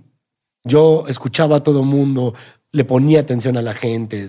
Siempre he sido como, ¿sabes? Muy atento, muy afable, muy amable, en el sentido de que, así como me odian muchos, que entiendo, no, no, me, no soy monedita de oro, pero hay mucha gente para la que me hago amar, Sí. porque procuro ser bueno. Entonces, este, pues, pues, como que pasaba con mis amigos que me invitaban a abrir sus shows y yo daba risa porque me veían como... Entonces, igual no era tan cagado lo que decía, sino cómo lo decía. Entonces reían y Sofía bajaba y me decía, cabrón, te fue bien, Ya. ¿sabes? Richie me decía, güey, eres muy efectivo. Como abridor eres efectivo. Abría con Roberto. Me decía, pinche Mau, eres bueno, güey. O sea, Ok. Y te la fuiste, te fue, eso te fue dando ¿seguridad? seguridad. ya después yo decía, hubo, hubo alguien que un día me dijo como, a manera de insulto, puso en Facebook, Mau Nieto, el eterno abridor de todos los buenos comediantes. Eh, ¿Qué sentiste, güey? Me ardí mucho, pero te voy a decir algo. Eso me llevó a hacer en el stand-up lo que he hecho. Ok. A hacer, ¿eh? No a hacer, a hacer. Porque abrirle a todos, pues te da tablas, güey. Y te avientan al ruedo con gente que no es tu público. Exacto, güey. Y te avientan. Entonces vas siendo efectivo con uno y con otro y con otro y con otro y te van recomendando. Te vuelves Entonces- versátil, te vuelves bueno para leer a la Entonces gente. yo fui un a huevo, soy el eterno abridor, güey. Algún día vendrá mi show y sabes cómo se va a llenar con todos a los que les abrí, con el público de todos, güey. Con dos que me vieron en este, con dos que me vieron en este, con dos que me vieron en este. Sí, es cierto. Cuando lo vi, cuando me vean y digan, ah, es el que abrió, qué bueno era este muchacho, con eso voy a llenar el lugar, cabrón. y un poquito anunciando a Sofía también. O sea, anuncié a Sofía mi primer show y se llenó. El primer show se llenó. Desde ahí no, no, no volvió a bajar, yo creo. Ok. entonces, eh, y a partir de ahí dijiste, ya me la creo. O cuando dijiste, ya soy. Me la creo llenando lugares de Digo, 60, entiendo, 70 entiendo personas. que hay altibajos y lo que tú quieras, Claro. pero no es lo mismo. O sea, te pregunto cómo te la empezaste. Todo esto re- regresamos a el momento en que te dije cuando te diste cuenta que eras bueno para este pedo, ¿no? Y, y te pregunto porque hay quien dice, no sé, escribe y hasta que no publica algo dice, ya soy escritor. Y ya puedo decir soy escritor o soy artista. O sea, o sea, ¿en qué momento te sentiste con la certeza o la seguridad o la confianza de decir, a huevo, güey, soy comediante, esto es lo mío, soy escritor, soy guionista? O sea, Cuando ¿cuándo? guionista, cuando lo que yo escribía lo veía reflejado en risas de la gente, en boca de alguien más, Ok. ¿sabes? O sea, yo no estaba diciéndolo, pero decía, ah, entonces tiene buena plumita eso, porque alguien más lo está diciendo, no yo, y está funcionando. Ok. Ya no es tanto mi carisma o falta de carisma. Y en la comedia, pues con las risas. Llegaba el momento donde yo abría y no era un estallido de risas, pero nunca me iba mal. Siempre era como de, te fue muy bien, te fue muy bien. Ah, te podría ir mejor, te podría ir mejor, pero siempre era, nunca fue un, híjole, qué mal te fue, la cagaste. Ok. Siempre había algo positivo. Entonces me impulsaba mucho a decir, puedo ser bueno, puedo ser bueno y voy a estar al nivel de este cabrón y voy a estar, y un día voy a dar show con ella y un día voy a dar show con él y un día, ¿sabes?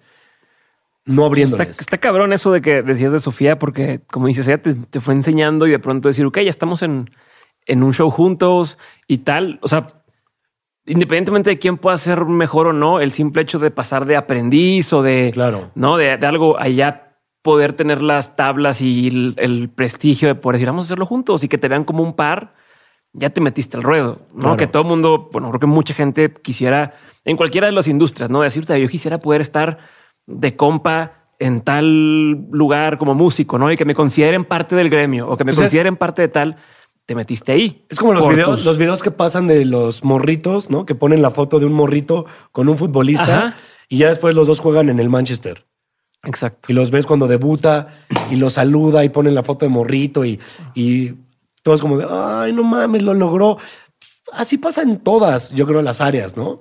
Cuando admiras a alguien, yo admiraba mucho a Roberto Flores, a Ricardo Farril, a Sanasi, a Sofía, a, a Gloria, a un chingo de, de comediantes que yo veía y decía, yo puedo hacer eso, güey, yo puedo hacer eso, ¿no? Y ya después cuando me vi anunciado en un cartel con ellos, no abriéndoles, con ellos, era de, Pero ¿y cómo es para que no te suba eso? ¿cómo que? ¿Cómo es para que no se te suba? O sea, Pues con, que con dices, los shows que te va mal. O sea, sí hubo trancazos. Claro, güey. No, pues ser- sería falsísimo Ajá. decir siempre me va bien, no en todo. Nadie. Es como cualquier trabajo. Hay días que metes golazos y hay días que te expulsan. Ok. No, yo no sé por qué sigo haciendo analogías de fútbol si me vale madre. Pero así era, güey. De repente había momentos que me iba muy, muy mal. No muy mal, pero pues, hubo uno en particular que me bajaron a silbidos de un escenario y dices, pues no, no soy el mejor comediante de México, güey. Ya. ¿No? Al mejor comediante de México cualquiera lo amaría, cualquiera. Nadie lo bajaría de un escenario a silbidos. Por lo menos dirían como, no le fue bien, pero es que es este güey. Ya. No, era como de, bajen este cabrón, ¿qué? ¿Quién es? Y ahí es cuando pisas tierra y dices, fuck, todavía no estoy. ¿Y, cómo mantienes esa mentalidad? O sea, ¿cómo le haces para que te siga yendo bien? O sea, ¿cómo le haces para no ser el que, ah, el que alguna vez hizo tal y ya Escuché- dejó de ser? Porque aparte, creo que te has mantenido no solamente con lo que haces en, en- en stand-up, sino tienes una personalidad magnética en redes, te buscan las marcas, haces un chingo de, de- de colaboraciones, todo el tiempo estás ahí. Lo, lo has mantenido muy bien eh, tu Gracias. la atracción, ¿no? Como el tracción, no atracción, la atracción y eh, seguir creciendo, seguir El creciendo, jale. seguir creciendo, seguir jalando gente. ¿Cómo le has hecho, güey? Pues como en la música, hace poco escuché una entrevista, no me acuerdo de quién era, pero justo hablaba de que en la música cuando haces, tienes un putazo de hit, no debes de decir como, no mames, ya soy Bad Bunny, ya tuve, si tu novio no te mama el culo, ya pegó este, ya estás trabajando en el siguiente, Ok. o viene otro y, y síguele, y síguele, y síguele como si nadie te conociera. Eso es lo que tienes en la cabeza tú todo el tiempo. Todo el tiempo. De nadie- voy a trabajar como si nadie me conociera. todo el tiempo y, y- y hace poco también me, me entró eh, esta onda del con la pandemia del esto se nos puede ir a la chingada muy rápido porque se nos acabaron los shows de la noche a la mañana yo cinco fechas que ya tenía mi dinerín no las había hecho pero ya sabes que Sí, vas sí, a sí. ganar dinero Ya has proyectado ahí. En tu- eh, ya, ya te lo habías hasta gastado no mercadolibre.com en qué nos vamos a gastar que no necesito no Ajá. voy a gastar dinero que no tengo, en cosas que no extra. necesito. Entonces, a partir de ahí, güey, cuando empezó la pandemia, me entró mucho esta ansiedad del necesito generar o trabajo o actividad para mí, para, para mi bienestar, güey. Entonces, era todos los días despertarme y todavía lo hago. Y ahora qué peluca me pongo, cabrón, ¿no? Y ahora qué mamada, qué mamada voy a sacar, qué mamada voy a sacar. O sea, ¿cómo hago reír a alguien? Ok. Ahora, ¿qué instrumento voy a aprender para darle ahora un chiste con violín? Ajá. No, ahora un chiste con ukelele, ahora un piano. Me compré un piano en la pinche pandemia para aprender a tocar y porque mi novia toca el piano y se lo quería regalar también como sorpresa. Pero dije, me va a servir para algún día Ajá. hacer un show musical. Incorporar esto. Incor- incorporar una canción chistosa Ok. como intermedio, ¿no? Ajá. Cosillas así que siempre O sea, quiero pero siempre estás pensando siempre, en qué sigue. Siempre. O sea, yo todavía no me duermo en el. Ya tengo 100 latinos, lo voy a hacer siempre. Cualquiera, cualquiera puede tener más carisma, más talento, más estatura, más contactos y me quita la chamba en segundos. Tengo que ver cómo, cómo lo conservo. güey. Ok. Y es ese cómo lo conservo es con el estar buscando cómo Estar Es- buscando. es el- O sea, es, es tírale 30 veces a la portería a ver en cuál es gol, güey. Ok. Si ya metiste gol, te pueden meter un gol a ti también. Entonces sigue tirando otros 30 para que tengas otro gol. Lo mismo que seas de morrito, ¿no? La ofensiva antes de Exacto, o sea, exactamente. seguir con el. Exactamente. Y si, una, y si en una te tumban por mala suerte, porque la cagaste en decir algo, busca ahora cómo recuperarte. Ok. ¿No? Busca cómo recuperarte, pero sé honesto contigo y decir, voy a seguir, voy a seguir, voy a seguir, voy a seguir. Y tu trayectoria como comediante es distinta a la de muchos, güey. ¿Qué aprendiste tú de esta etapa de ya trabajaste en marketing y publicidad, ya trabajaste en, en la empresa de tu papá de, de la ya tuviste tu agencia de, ¿cómo se llama? De Airbnb. Airbnb, de venta de mi cabac, tu cabac. mi Airbnb. Tuviste, o sea, es el emprendedor que no, que nadie descubrió. Que Este, eh, pero Me quedé ahí así. o sea, tien- tienes, tienes estas facetas, ¿no? De, de- de empleado, de emprendedor, de... Pues trabajaste una, tele- una televisora de las más grandes en México. En Fox Sports también. En- entonces, ¿cómo te ha servido todo eso? Otra agüita, ¿eh? ¿Cómo te ha servido todo eso para lo que haces hoy? O sea, ¿cómo, ¿cómo crees tú que te hace diferente eso? ¿O cómo es un arma secreta que puedas tener contra lo que existe ya? No creo tener un arma secreta. De hecho, todo el tiempo, los comediantes somos tan inseguros. Bueno, no puedo generalizar los y las comediantes, pero sí creo que te- somos tan inseguros en el sentido de que, híjole, ves a alguien que es muy bueno y dices, puta, es, es más bueno que yo, más buena que yo, lo hace mejor que yo. Sí, lo, así te pasa. Sí, claro. Entonces, es lo mismo. Tienes que seguir buscando otro beat que sea más cabrón que el que ya tengo. Mi diferenciador creo que es que soy muy honesto. Y la gente lo, lo agarra así, ¿eh? Así. Incluso cuando, cuando hablo en, en Instagram de marcas, se supernota cuando es pagada porque además me obligan De que no que mamen con la marca, me obligan a poner el hashtag Que es obvio, es. todos somos tal. Y dices, puta, es muy obvio, güey. Sí. No Déjame recomendarlo no como recomiendo hack. Ajá. ¿Me explico? Ya tengo mi, mi suplemento alimenticio y decirles, güey, yo si me voy a empedar o tal, me chingo dos de estas. Pero si me haces poner el vive hack Sí, sí, sí. en siete historias, Sigue de- tal. quitas la honestidad. Sí. Ya se ve que es por dinero, que también está bien. Es un canal, Sí, necesitamos pero no eres dinero. edecán. O sea, es como el- el- la diferencia de, de saber Exactamente. hacerlo. Entonces, la gente sabe muy bien que soy muy honesto. Soy como ese personaje, creo, creo, tal vez me equivoque, que sabes que puedes o ser compa o sapearlo. Y decir, y me, y me pasa cuando estoy comiendo, güey. Estoy comiendo y llega gente de, Mau, ¿me puedo tomar una foto contigo? Les vale verga que esté comiendo. Sí, Porque ya. me ven tan cercano Sí, sí, sí, sí, sí. que dicen, no me va a decir que no. Ajá. No es Cristiano Sí, Ronaldo. y te tiran la madreada de Sí. tal cosa. No y- es Edith Márquez, ¿no? O sea, no son las. No es Isabel Lascurain. Claro que voy a decir que sí. Ok. Sí, a ver, llega y dile a Chuy de Rey mientras come, ¿me puedo tomar una foto? Te voy a decir, espérate a que termine de comer. Pero Pídesela a Chayán mientras baila. ¿Qué ritmo le sobra? O sea, yo sí, yo sí me paro y te digo, ¿no te molesta que esté tragando, pendejo? Órale, vamos a tomárnosla. Perdón que te interrumpa. Perdón que te estoy- interrumpa mi comida a tu puta foto. Pero se ríen y me la tomo. Ajá, ajá. Es Pero al parte final de- es parte de, y la gente ve esa cercanía, siento. Ya. Como que, pues Mau es, es, es él. Ya. No, o sea, no es la estrella, no es, es un güey que le ha ido bien, medianamente, le puede ir mejor o también le puede ir peor. Y yo entiendo mucho eso. O sea, un día puede estar aquí y otro día te puede supercargar la mierda y va a venir alguien mejor, ¿eh? Va a venir alguien a quien ahora baile y tenga, vi a alguien con 26 millones en TikTok. Sí, pero es otra cosa. Es otra cosa, güey. Yo decía, mierda, güey. Yo, yo ni bailo, ni nalgas tengo, güey, como para enseñar. Y empezaste a meterte a clases de baile. No, ya empecé a hacer nalga. Oye, y digo, bueno, me me queda poco tiempo, pero antes de pasar a las preguntas eh, Sexuales, concretas, quiero saber cómo le haces para no bajonearte. O sea, porque por lo mismo, por este mismo de pues así soy, y entonces dicen este güey es un pendejo, le están diciendo, o sea, no es al personaje, es, es a, a, No. a tu genuino, ¿no? ¿Cómo, cómo, qué escudo pones? ¿Cómo te proteges? No, no tengo, yo sí me bajoneo. Duro. Sí, durísimo. Y siento muy durísimo cuando me, me atacan en redes sociales. Porque genuinamente, se va a escuchar de la verga lo que voy a decir, pero genuinamente me considero súper buena persona, súper buena persona. O sea, no hay una persona que realmente me conozca, que se considere mi amigo, mi amiga, que me conozca bien, que diga, ese es una mierda. No hay uno, chingo a mi madre. Soy tan buena persona que cuando alguien me ataca es como de, yo no soy así Ya. conóceme, quiéreme. Entonces tengo mucho esta onda. Por favor, quiéreme.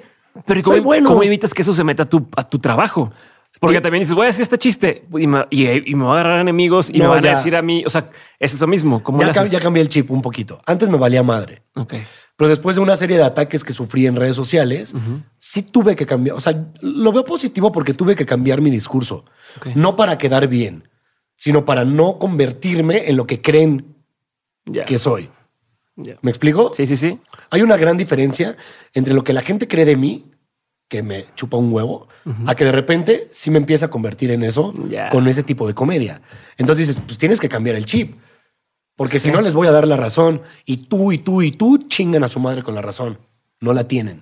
Les voy a demostrar que no tienen la razón. No porque quiera ser buenito, sino porque quiero demostrar quién soy. No quien tú crees que Sí, soy. no, no por aferrarme, ¿Eh? aferrarme por nada sí, más. nada de- más por mis huevos de soy irreverente. A huevo, métanme a la cárcel en Cuba. Ya. No, no es cierto. Saludos acá a Facundo. No. Que, que Facundo, por ejemplo, lo que me encanta de ese güey es que es súper honesto.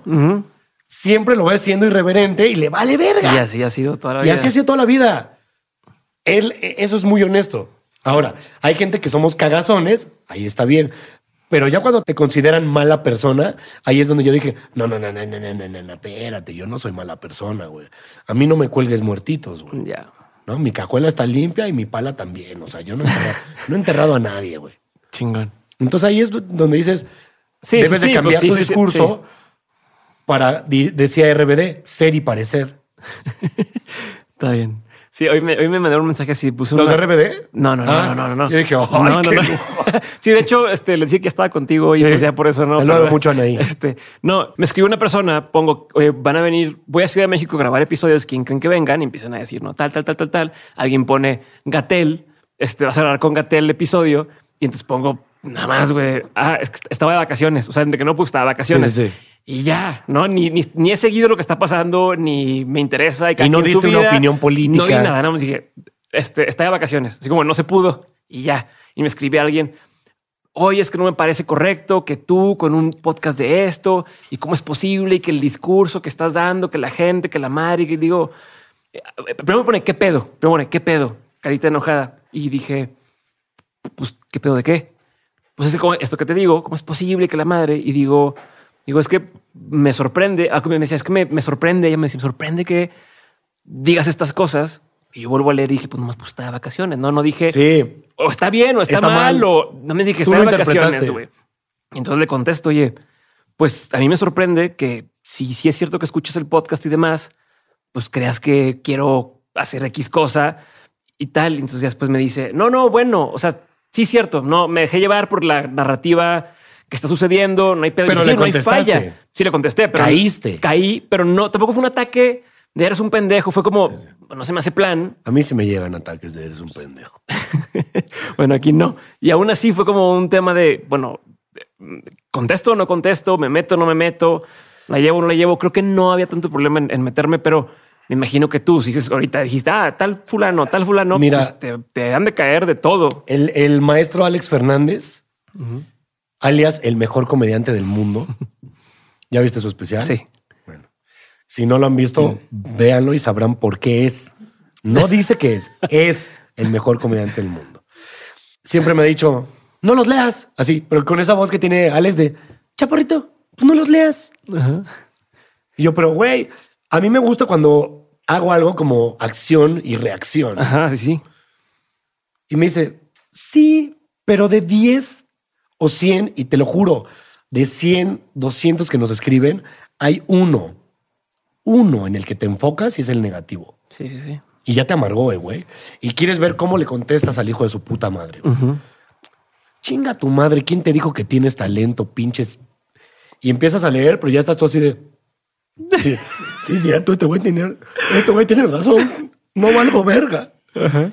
Y se mete en tu psique, güey, así de que ya estás todo el día. ¿Cómo hago reír a este estúpido, güey? tiene este tic y ya Sí. estás viendo el tic de que sí lo hago. Alex me dijo, no los leas, güey. No los leas. Porque sí, la gente, desgraciadamente vivimos en una época en la que, número uno, estamos separados socialmente. O eres o no eres de cierto partido político. Sí. O creencia o lo que quieras. El que tú quieras, ¿no? Cierta tendencia política, la que ustedes quieran. Digamos el PRI, para no meternos en prieblemas. Entonces, este, o apoyas o no apoyas. O crees o no crees. Ya no puedes hacer chistes de nada. Porque ya hay cierta censura que viene del ataque. Ajá. Y es de quemar y linchar en redes sociales porque funciona. Entonces tú haces un chiste por ahí y a los dos minutos, dos, tres días ya te sacaron algo donde te van a linchar. Y la gente ataca en redes sociales. Ya no es sano, güey. Estamos viviendo una época en la que dejamos de disfrutar el contenido que vemos, que es el... Yo realmente paso así las historias de... eh, eh, esto no me gusta. eh, eh, esto no me gusta. Ajá. Pero no me engancho con el de... Este no me gusta y déjame le hago la vida imposible. Hijo de su puta madre. No, ¿quién te dijo que tú podías, no? Insultaste a la América. Ajá. Maldito rayado de mierda. Arriba los tigres. Ajá. Pero la gente se engancha un chingo en eso, güey. Y a nosotros como comediantes, Pues es material. pues nos da risa, güey. Entonces, lo ponemos en redes como de, eh, no, pues se enojó mi tío, ¿no? Ajá. Y luego nos dicen, ¿pero por qué te enfocas en lo negativo? Pues porque es lo que me llamó la atención y me dio risa. Qué hueva poner, Mau, te amo. Sí. Todos mis screenshots de, eres la verga, me encanta lo que haces. Estaría de hueva. Sí. El que me llama la atención es de, pues no me sigas, hijo de tu puta ama, ¿sabes? Que es uno de 100, pero en ese nos enfocamos, güey. Y estamos en una época de autocensura también, que no es censura si lo que tú decías o querías decir era incorrecto. Es un control. Sí. Eso también lo aprendí del maestro Fernández, güey. Ajá. Pero también se tiene que hacer, ¿no? Tiene que pasar esta etapa. Va a pasar. No sé, güey. Yo creo que se va a poner peor, cabrón. ¿Sí? Sí.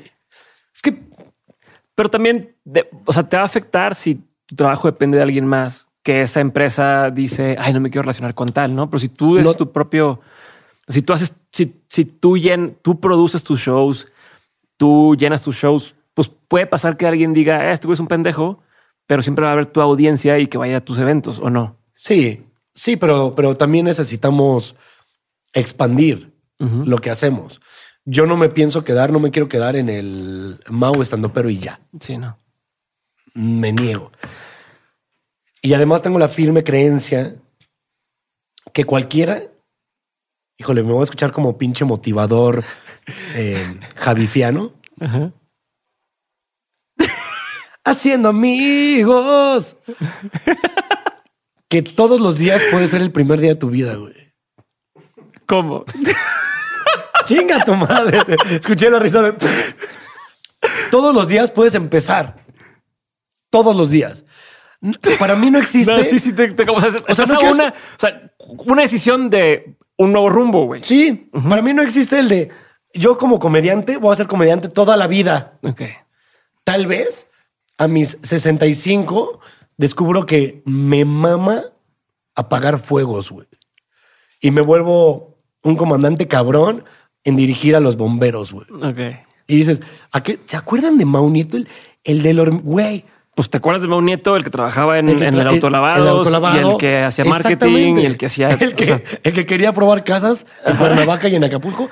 Bueno, Pues a ese güey ahora es esto. Y ahora, ahora ese güey, todos los días tienes oportunidad de decir, no quiero esto, voy a hacer otra cosa. Es difícil porque necesitamos una ancla económica a huevo. Sería muy fácil y hablo desde un privilegio el decir, mañana me voy a dedicar a otra cosa. Sí, pendejo, porque tienes tus, tus 20 mil pesos ahorrados sí. Y una audiencia que te puede y una volver a audiencia ver. que te puede volver a ver.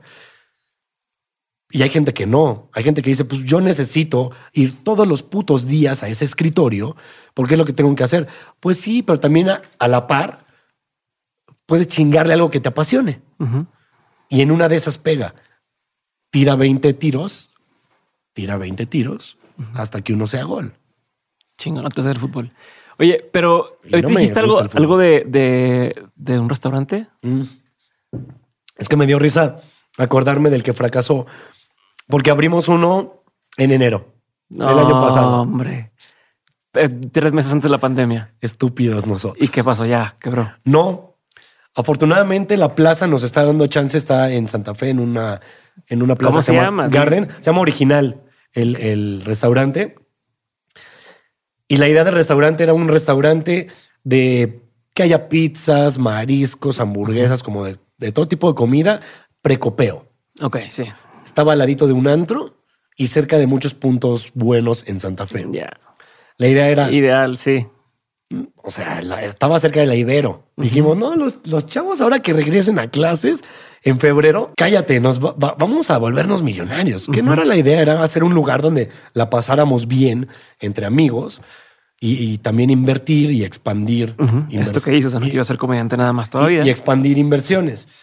Pregúntame cuánto he ganado, Diego. Pre- ¿de ¿Cuánto verdad? has ganado? Nada, ¿Cuánto has perdido? nada. Eso es lo bueno. Ok. O sea, de lo que abrimos unos, un par, ya sabes que se quitó el semáforo rojo, Ajá. Nos sirvió para pagar nóminas, para pagar ciertas cosas, Y otra vez. pero de dinero de ganancia, nada. Me acuerdo que un día me llegó un correo para que le piensen cuando vayan a emprender que no es tan fácil, no es tan fácil. Me llegó un correo donde de mi porcentaje eran 230 pesos. Y le contesté a uno de mis socios, oye, si faltan limones, mayonesa o algo, cómpralo de mi, De mi- de mi parte. Cómpralo de, de mi ganancia. Pues sí. Les dio risa, pero dijimos, por lo menos no estamos perdiendo. Pero, Pero es a lo que voy. ¿y qué le has ganado en, no en económico? Imagino que has ganado cosas. Pues no, porque- No has aprendido nada de ese pedo. No aprend- o, o sea, a- he aprendido que hay gente peor. Ok. Hay gente que esa, ese era su, su ingreso, güey. ¿Me explico? Entonces yo no me puedo quejar. Yo tengo que agradecer que tengo un algo que sí me da. Y no ser una basura de persona. Sí. Ayudar a los que se pueda, como se pueda. Porque mucha gente, y, y vi algo hermoso que hicieron en los de Westwood, los que tienen el management de Matiz, Rake, em, Sin Bandera, Carlos Rivera, Sí. Ah, eh, hace poquito. Pandora, hace poquito, hicieron un, un evento conciertazo, sí, un chingo de gente. pagado para ayudar a todo el staff, porque todo el staff llevan un año, güey, sin un show, sin un concierto. Y es gente que vivía de eso. Claro. Los ahorros ya se acabaron, ya vendieron cochinita pibil, ya vendieron cubrebocas, ya vendieron el puto tapete, diría Richie O'Farrell, O'Farrell, el verdadero héroe de esta pandemia, el puto tapete que no sirve de nada. sí. Ya Sí, vendieron de todo. Es gente que necesita hacer algo, ¿no? Y también me sirvió para dejar de criticar y decir, bueno, pues ya, güey, yo también la cago. Mira, mis- ya vi que los negocios no son lo mío. Próximamente abro una vinoteca en Tijuana. ¿Sí, es en serio? Sí, sí, sí. Está bien, pues uno depende de la pandemia. Entonces está bien, ¿no? Pues mira, a diferencia del restaurante, este sí vamos a arrancar con página para hacer compra en línea. Entonces, de- ya les dije como, ay, ya si no funciona la vinoteca, miren, yo ya, yo ya me voy a dedicar a escribir. ¿Cómo decides? o probar o sea, ¿cómo decides en qué meterte? O sea, ¿en qué proyectos meterte? Yo por pura peda. Yo, la verdad, Sí. Lo, mi- lo mismo, la misma esencia del que nos paguen por anunciar las casas de tal es esto. Mi un lugar feeling- donde yo voy a ir a pasarme la mi chingón. feeling es un lugar al que yo haría, al que yo iría o algo que yo haría. Ok. En este caso era a ese restaurante, yo iría, me echaría mis copitas, Y ¿no? Y después, ¿quieren ir a Shum Tsum Tsum? Vamos a Sum Tsum Tsum, ¿no? Que ya abrió el nuevo Sam Sam Sam, vamos al Sam Sam Sam. Pero antes ya llegas, para no gastar 200 mil pesos que te cobran los hijos de puta en el antro, pero pues uno va a mamasear, ¿no? Va a mamasear con su novia y todo el pedo. Pero antes ya te echaste tus tequilitas, ya cantaste Aquí no hay novedad, ¿no? O sea, ya a eso, a eso le meto porque yo digo, ah, es buena idea. Y además los socios son eh, dueños de uno de los mejores antros aquí en México, que a mí me encantaba ir, que ya tan bueno, está cerrado ahorita, el bar 27. Y me invitaron como de, güey, pues ya te la vives aquí. ya mejor, en lugar de que nos pagues así, compra acciones casi ¿Quieres casi, comprar acciones para este nuevo proyecto? Yo, claro que sí. Y era este y uno en Pedregalo, en Puebla. Y pues a los tres meses nos cayó la voladora. Y pues ahí está. El dinero, pues bueno. Está bien, pero como lo que Mínimo dices, no me lo gasté en zum, zum. Exacto, güey. Vamos a pasar a la parte de preguntas concretas, Mau. Ándale. La pregunta es concreta, respondes y paso a la siguiente. Sí, señor. Como, como 100 latinos dijeron, no. Sí, señor. Este, pero la respuesta no tiene que ser concreta. ¿Sale? Sí, señor. Pregunta número uno. ¿Cuál ha sido uno de los mejores consejos que te han dado? Eh, sé agradecido todos los días por algo. Y lo aprendí justo eh, el año pasado, cuando fue el tema de, de la cancelación en Twitter, que me hicieron ahí un escandalillo. Y había una, unas personillas enojadas conmigo. Después de ahí, yo seguí chambeando en lo mío, seguí haciendo mi ritmo en redes sociales, ¿no? Después de que me disculpé por lo que me tenía que disculpar. Seguí haciendo mi chamba y mi gente, o la gente que me conocía que se quedó, se quedó. Ya. No perdí seguidores, recibí mucho apoyo y aprendí a ser muy agradecido, que es como, si hoy estoy aquí contigo, lo agradezco, ¿no? Que hay un espacio donde hay alguien interesado en lo que yo tenga que decir. Ok. Si algún día amanezco y a todo mundo le vale verga lo que tengan que decir, bueno, ya me pondré a probar colchones. Chinga. Ahí tengo mi, mi portafolio de proyectos. Entonces, cuando empezaba así en latinos, ata- a- me ponen atrás de una mampara del escenario, escuchando el de, y ahora el conductor.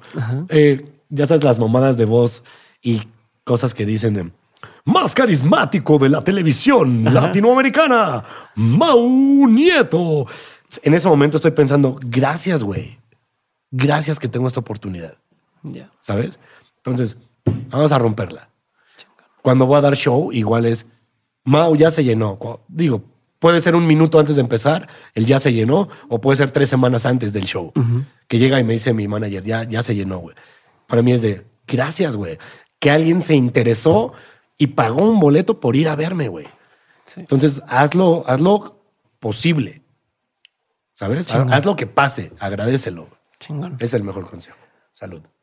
¿Cuál es un consejo que tú antes dabas como bueno y que ya con tu experiencia dices, puta, ya no daría ese consejo? Yo antes daba como bueno el tomar todas las chambas que pudieras. Ok. Siempre yo una vez escuché, no me acuerdo, en- tal vez en la radio, pero alguien decía como, si te preguntan en una, en, en una um, entrevista, si sabes hacer tal y tú quieres el trabajo, di que sí. Ya después lo aprendes. Y yo decía, claro, tú di que puedes hacer lo que sea, ¿no? Tú di que sabes, tú di que quieres, tú acepta todas las chambas. Pero llega el punto en el que no, fuck it, güey, per- persigue tu sueño. No aceptes lo que sea. No estamos para aceptar lo que sea. Acepta lo que sea en el margen de lo que tú quieres. Porque si no vas a terminar siendo un millonario de bienes Lejos raíces. de lo que tú querías. Lejos de lo que tú querías. Y ser millonario no te va a hacer feliz. Hacer lo que tú quieres sí te va a hacer feliz. Y además, tal vez millonario. Mau, ¿cuál ha sido la decisión más difícil que has tenido que tomar? ¿Qué más trabajo te ha costado? No sé, fíjate que nunca había pensado en una decisión difícil. Pues no, eh, no, no, no recuerdo haber, o sea, no, no me viene ahorita. No Tal vez en febrero te marco y te digo, "Oye, güey, Diego, ¿podemos volver a grabar, porfa? Ya me acordé. Está bien, no pasa nada. Lección más importante que te dejó tu mamá. Hijo de puta, güey. Eso no se puede hacer, güey. Les encanta. El otro día hicieron un chiste justo de que en todos los podcasts hacen llorar a Mau Nieto. es una fibra y además ya después de dos chelas, que no es tanto, pero ya te pone sensible, ¿no? ¿No era agua? Es una, digo, perdón, de dos aguas de Malta. Eh, El, el tema de mi mamá me pone muy sensible porque contrario a lo que mucha gente pensó, mi mamá me enseñó mucho a respetar a las mujeres y a disfrutar la vida. Mi mamá disfrutaba la vida, puta. Eh, era, era muy cagada porque tenía esta onda de... En las fiestas era como el centro de, de atención, ¿no? Como la, la tía divertida y bailaba y todo. Entonces, siempre como hombre criticón, le decíamos, mamá, ¿ya estás peda? Y su frase era, llevo dos. Y era su frase porque con dos se empedaba. Y siempre la segunda era la que ya estaba caliente, Ajá. tomaba Cuba mi mamá. Entonces decía, llevo dos, llevo dos. Mi papá siempre nos decía como, ella es así, déjenla. Déjenla, que Déjenla. Ella es así, pero es que está bailando encima del... Déjala, déjala. Puta, si me viera ahora mi madre los ridículos que yo hago, güey. Ahí sí debería dar pena. Pero sí, lo mejor que me enseñó fue como a respetar y, y- y a disfrutar la vida. Hagas lo que hagas, disfrútalo. No, pero sí, mi mamá era, puta, cuando yo la cagaba por infiel, ¿verdad? En la secundaria prepa con mis novias, mi mamá me, siempre me decía, acuérdate que tienes madre. Acuérdate que tienes madre. Entonces eso me... Creo que fue algo bueno que le, que le aprendí. Libro, película, documental, serie que te marcó un antes y un después en tu vida. Está bien pendeja esta respuesta, ya me la habían preguntado, güey.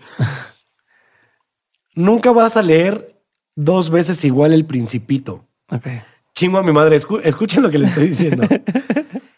¿Viste la película del Principito? en algún... Chillas, qué güey. hermosa está, güey, la de caricatura. Sí, sí, sí, sí. Puta, de Netflix, véanla.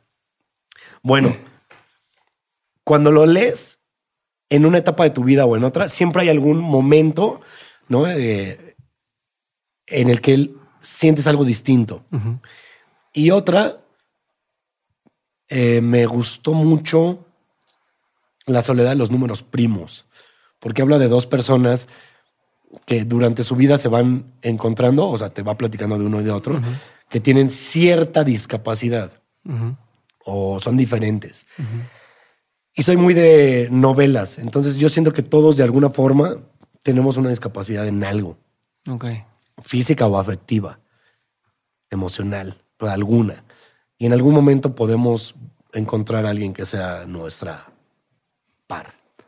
Ok, y a ver, en línea con esto, ¿qué es algo que todo mundo tendría? Y película, espérame, espérame, perdón. sí, dale, dale, dale. Y película, esta es todavía más pendeja, ligeramente embarazada, con Seth Rogen. En, en inglés se llama Knocked Up. Ajá.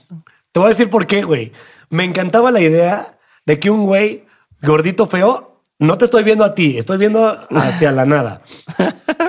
¿Se De que un güey, ¿Se te mamó? de que un güey gordito feo lograra tener una mujer guapísima siendo como él es. Entonces me daba mucho esta onda de yo siendo como soy, también puedo tener guapísima para mí. Pues, para muchos puede ser alguien feo o fea. Siendo como soy. ¿sabes? El no voy a fingir lo que soy. Entonces, esa película me acuerdo que de morro era de. Te empoderó, Me empoderó de a huevo, ese güey lo logró siendo como es. Ya. No, o sea, no tuvo que fingir nada. Fuck it, voy a ser como soy. Y algún día alguien me va a amar así. Y ahora me ama. Yo también te amo, mi amor. Bueno, y te iba a decir ahora, una, lo mismo, película, serie, pieza de arte, lo que quieras, que si todo mundo viera esto o leyera esto o tal, todo sería distinto. Ya sea su vida o el mundo sería distinto. güey. No sé si, si el mundo, pero hay una serie que habla del racismo que se llama Así es como nos ven. The, the- the way they see us. o- no, no, no, no me acuerdo. No me acuerdo, pero a lo que voy es, cuando vi esa serie, me metí mucho en el trip de que todos, de alguna forma, somos racistas. Mm, Obviamente el racismo va hacia la raza, pero me refiero a que a- nosotros como Discriminamos. discriminamos, güey. Sí, sí, sí. Y tratamos a la gente de un modo que no deberíamos tratar por cómo se ve. ¿sabes? Entonces sí va mucho Para bien y para mal. para bien y para mal. Pero sí, sí me cambió mucho y digo, todo el mundo debería ver esto porque los juzgaron antes de conocerlos, antes de saber. No más los juzgaron por cómo eran. Y hay una película cabroncísima que acabo de ver también de, de, de un juicio de un güey eh, negrito. ¿Cómo se llama? No, ¿cómo se llama? Cuál dices. Ahí te lo, lo pongo en la. En Ándale, ponla ahí, por favor, en HBO, ponles el. Y, y es lo mismo, ¿no? Ves cómo tenemos el prejuicio y dices, sí, a huevo, sí lo hizo. Y todos de alguna forma lo hacemos. Entonces, cuando ves la película, te, te- te da tanta impotencia de decir, hijos de puta, racistas, los gringos. Y después piensas, "Huh, tal vez yo lo he hecho. Sí. Tal vez yo he tratado a alguien así. Tal vez yo he juzgado a, a una persona así sin saber si fue o no fue, si hizo o no hizo, si es o no es. Entonces yo creo que todo el mundo debería ver ese tipo, ese tipo de, de contenido para que te abra un poquito el de, no seas hijo de puta, ¿no? O sea, Chingón. Últimas dos preguntas. Opinión que poca gente comparte contigo. Una opinión que tú tienes que poca gente comparte contigo. ok, íbamos muy bien hasta que me voy a meter en un tema controversial. Muchas gracias por esto. Hace poco en el programa de 100 Latinos llegó una chica muy feminista y me dijo, oye, gracias por usar lenguaje incluyente, porque yo así hablaba en el programa, ¿no? Este, las Fernández y los, porque si en su mayoría eran mujeres, yo decía las. Si en su mayoría eran hombres, yo decía los. Ok. Aunque hubiera una mujer o un hombre de este lado. Y le dije, no, nada que agradecer. Lo único con lo que no puedo es con el, Les. e- el les, ¿no? Como muchaches. Ya. Y me dijo, sí, pero es que hay gente que no se identifica ni como hombre ni como mujer. Estoy aprendiendo. Yo hablo desde mi ignorancia. Sí, sí, sí.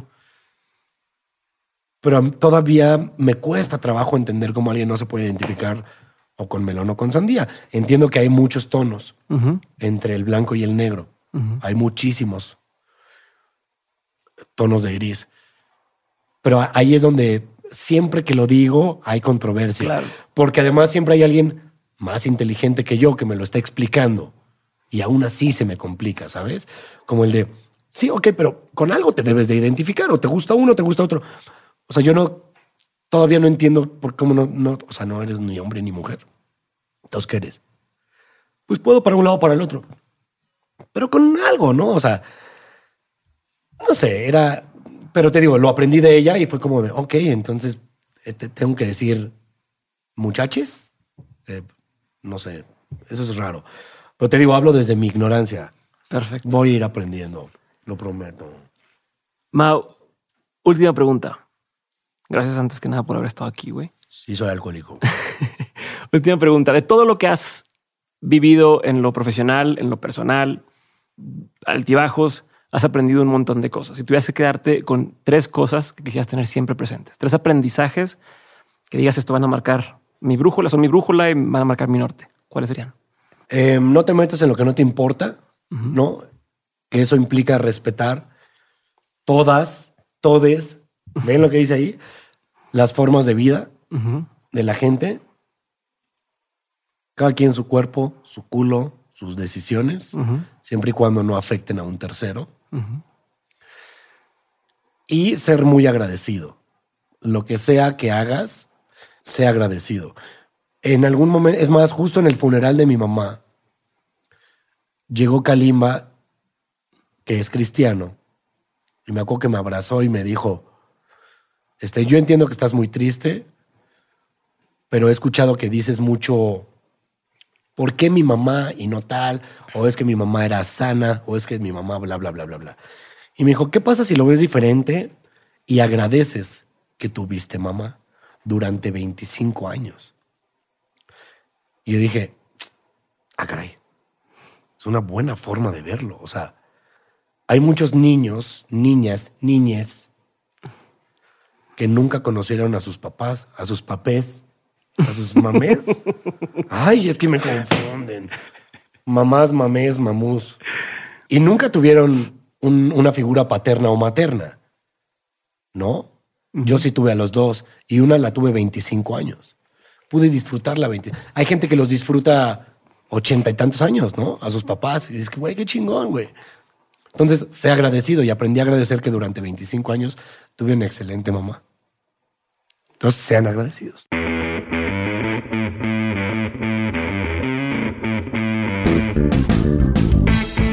Hasta aquí mi episodio con Mau. Muchas gracias por haberlo escuchado y ya sabes, por favor, compártelo con alguien a quien pudiera interesarle y no te olvides de dejarme todos tus comentarios, ya sea en YouTube, en redes sociales o por donde quieras contactarme. Te mando un abrazo y nos vemos la siguiente semana con un episodio nuevo de Mentes.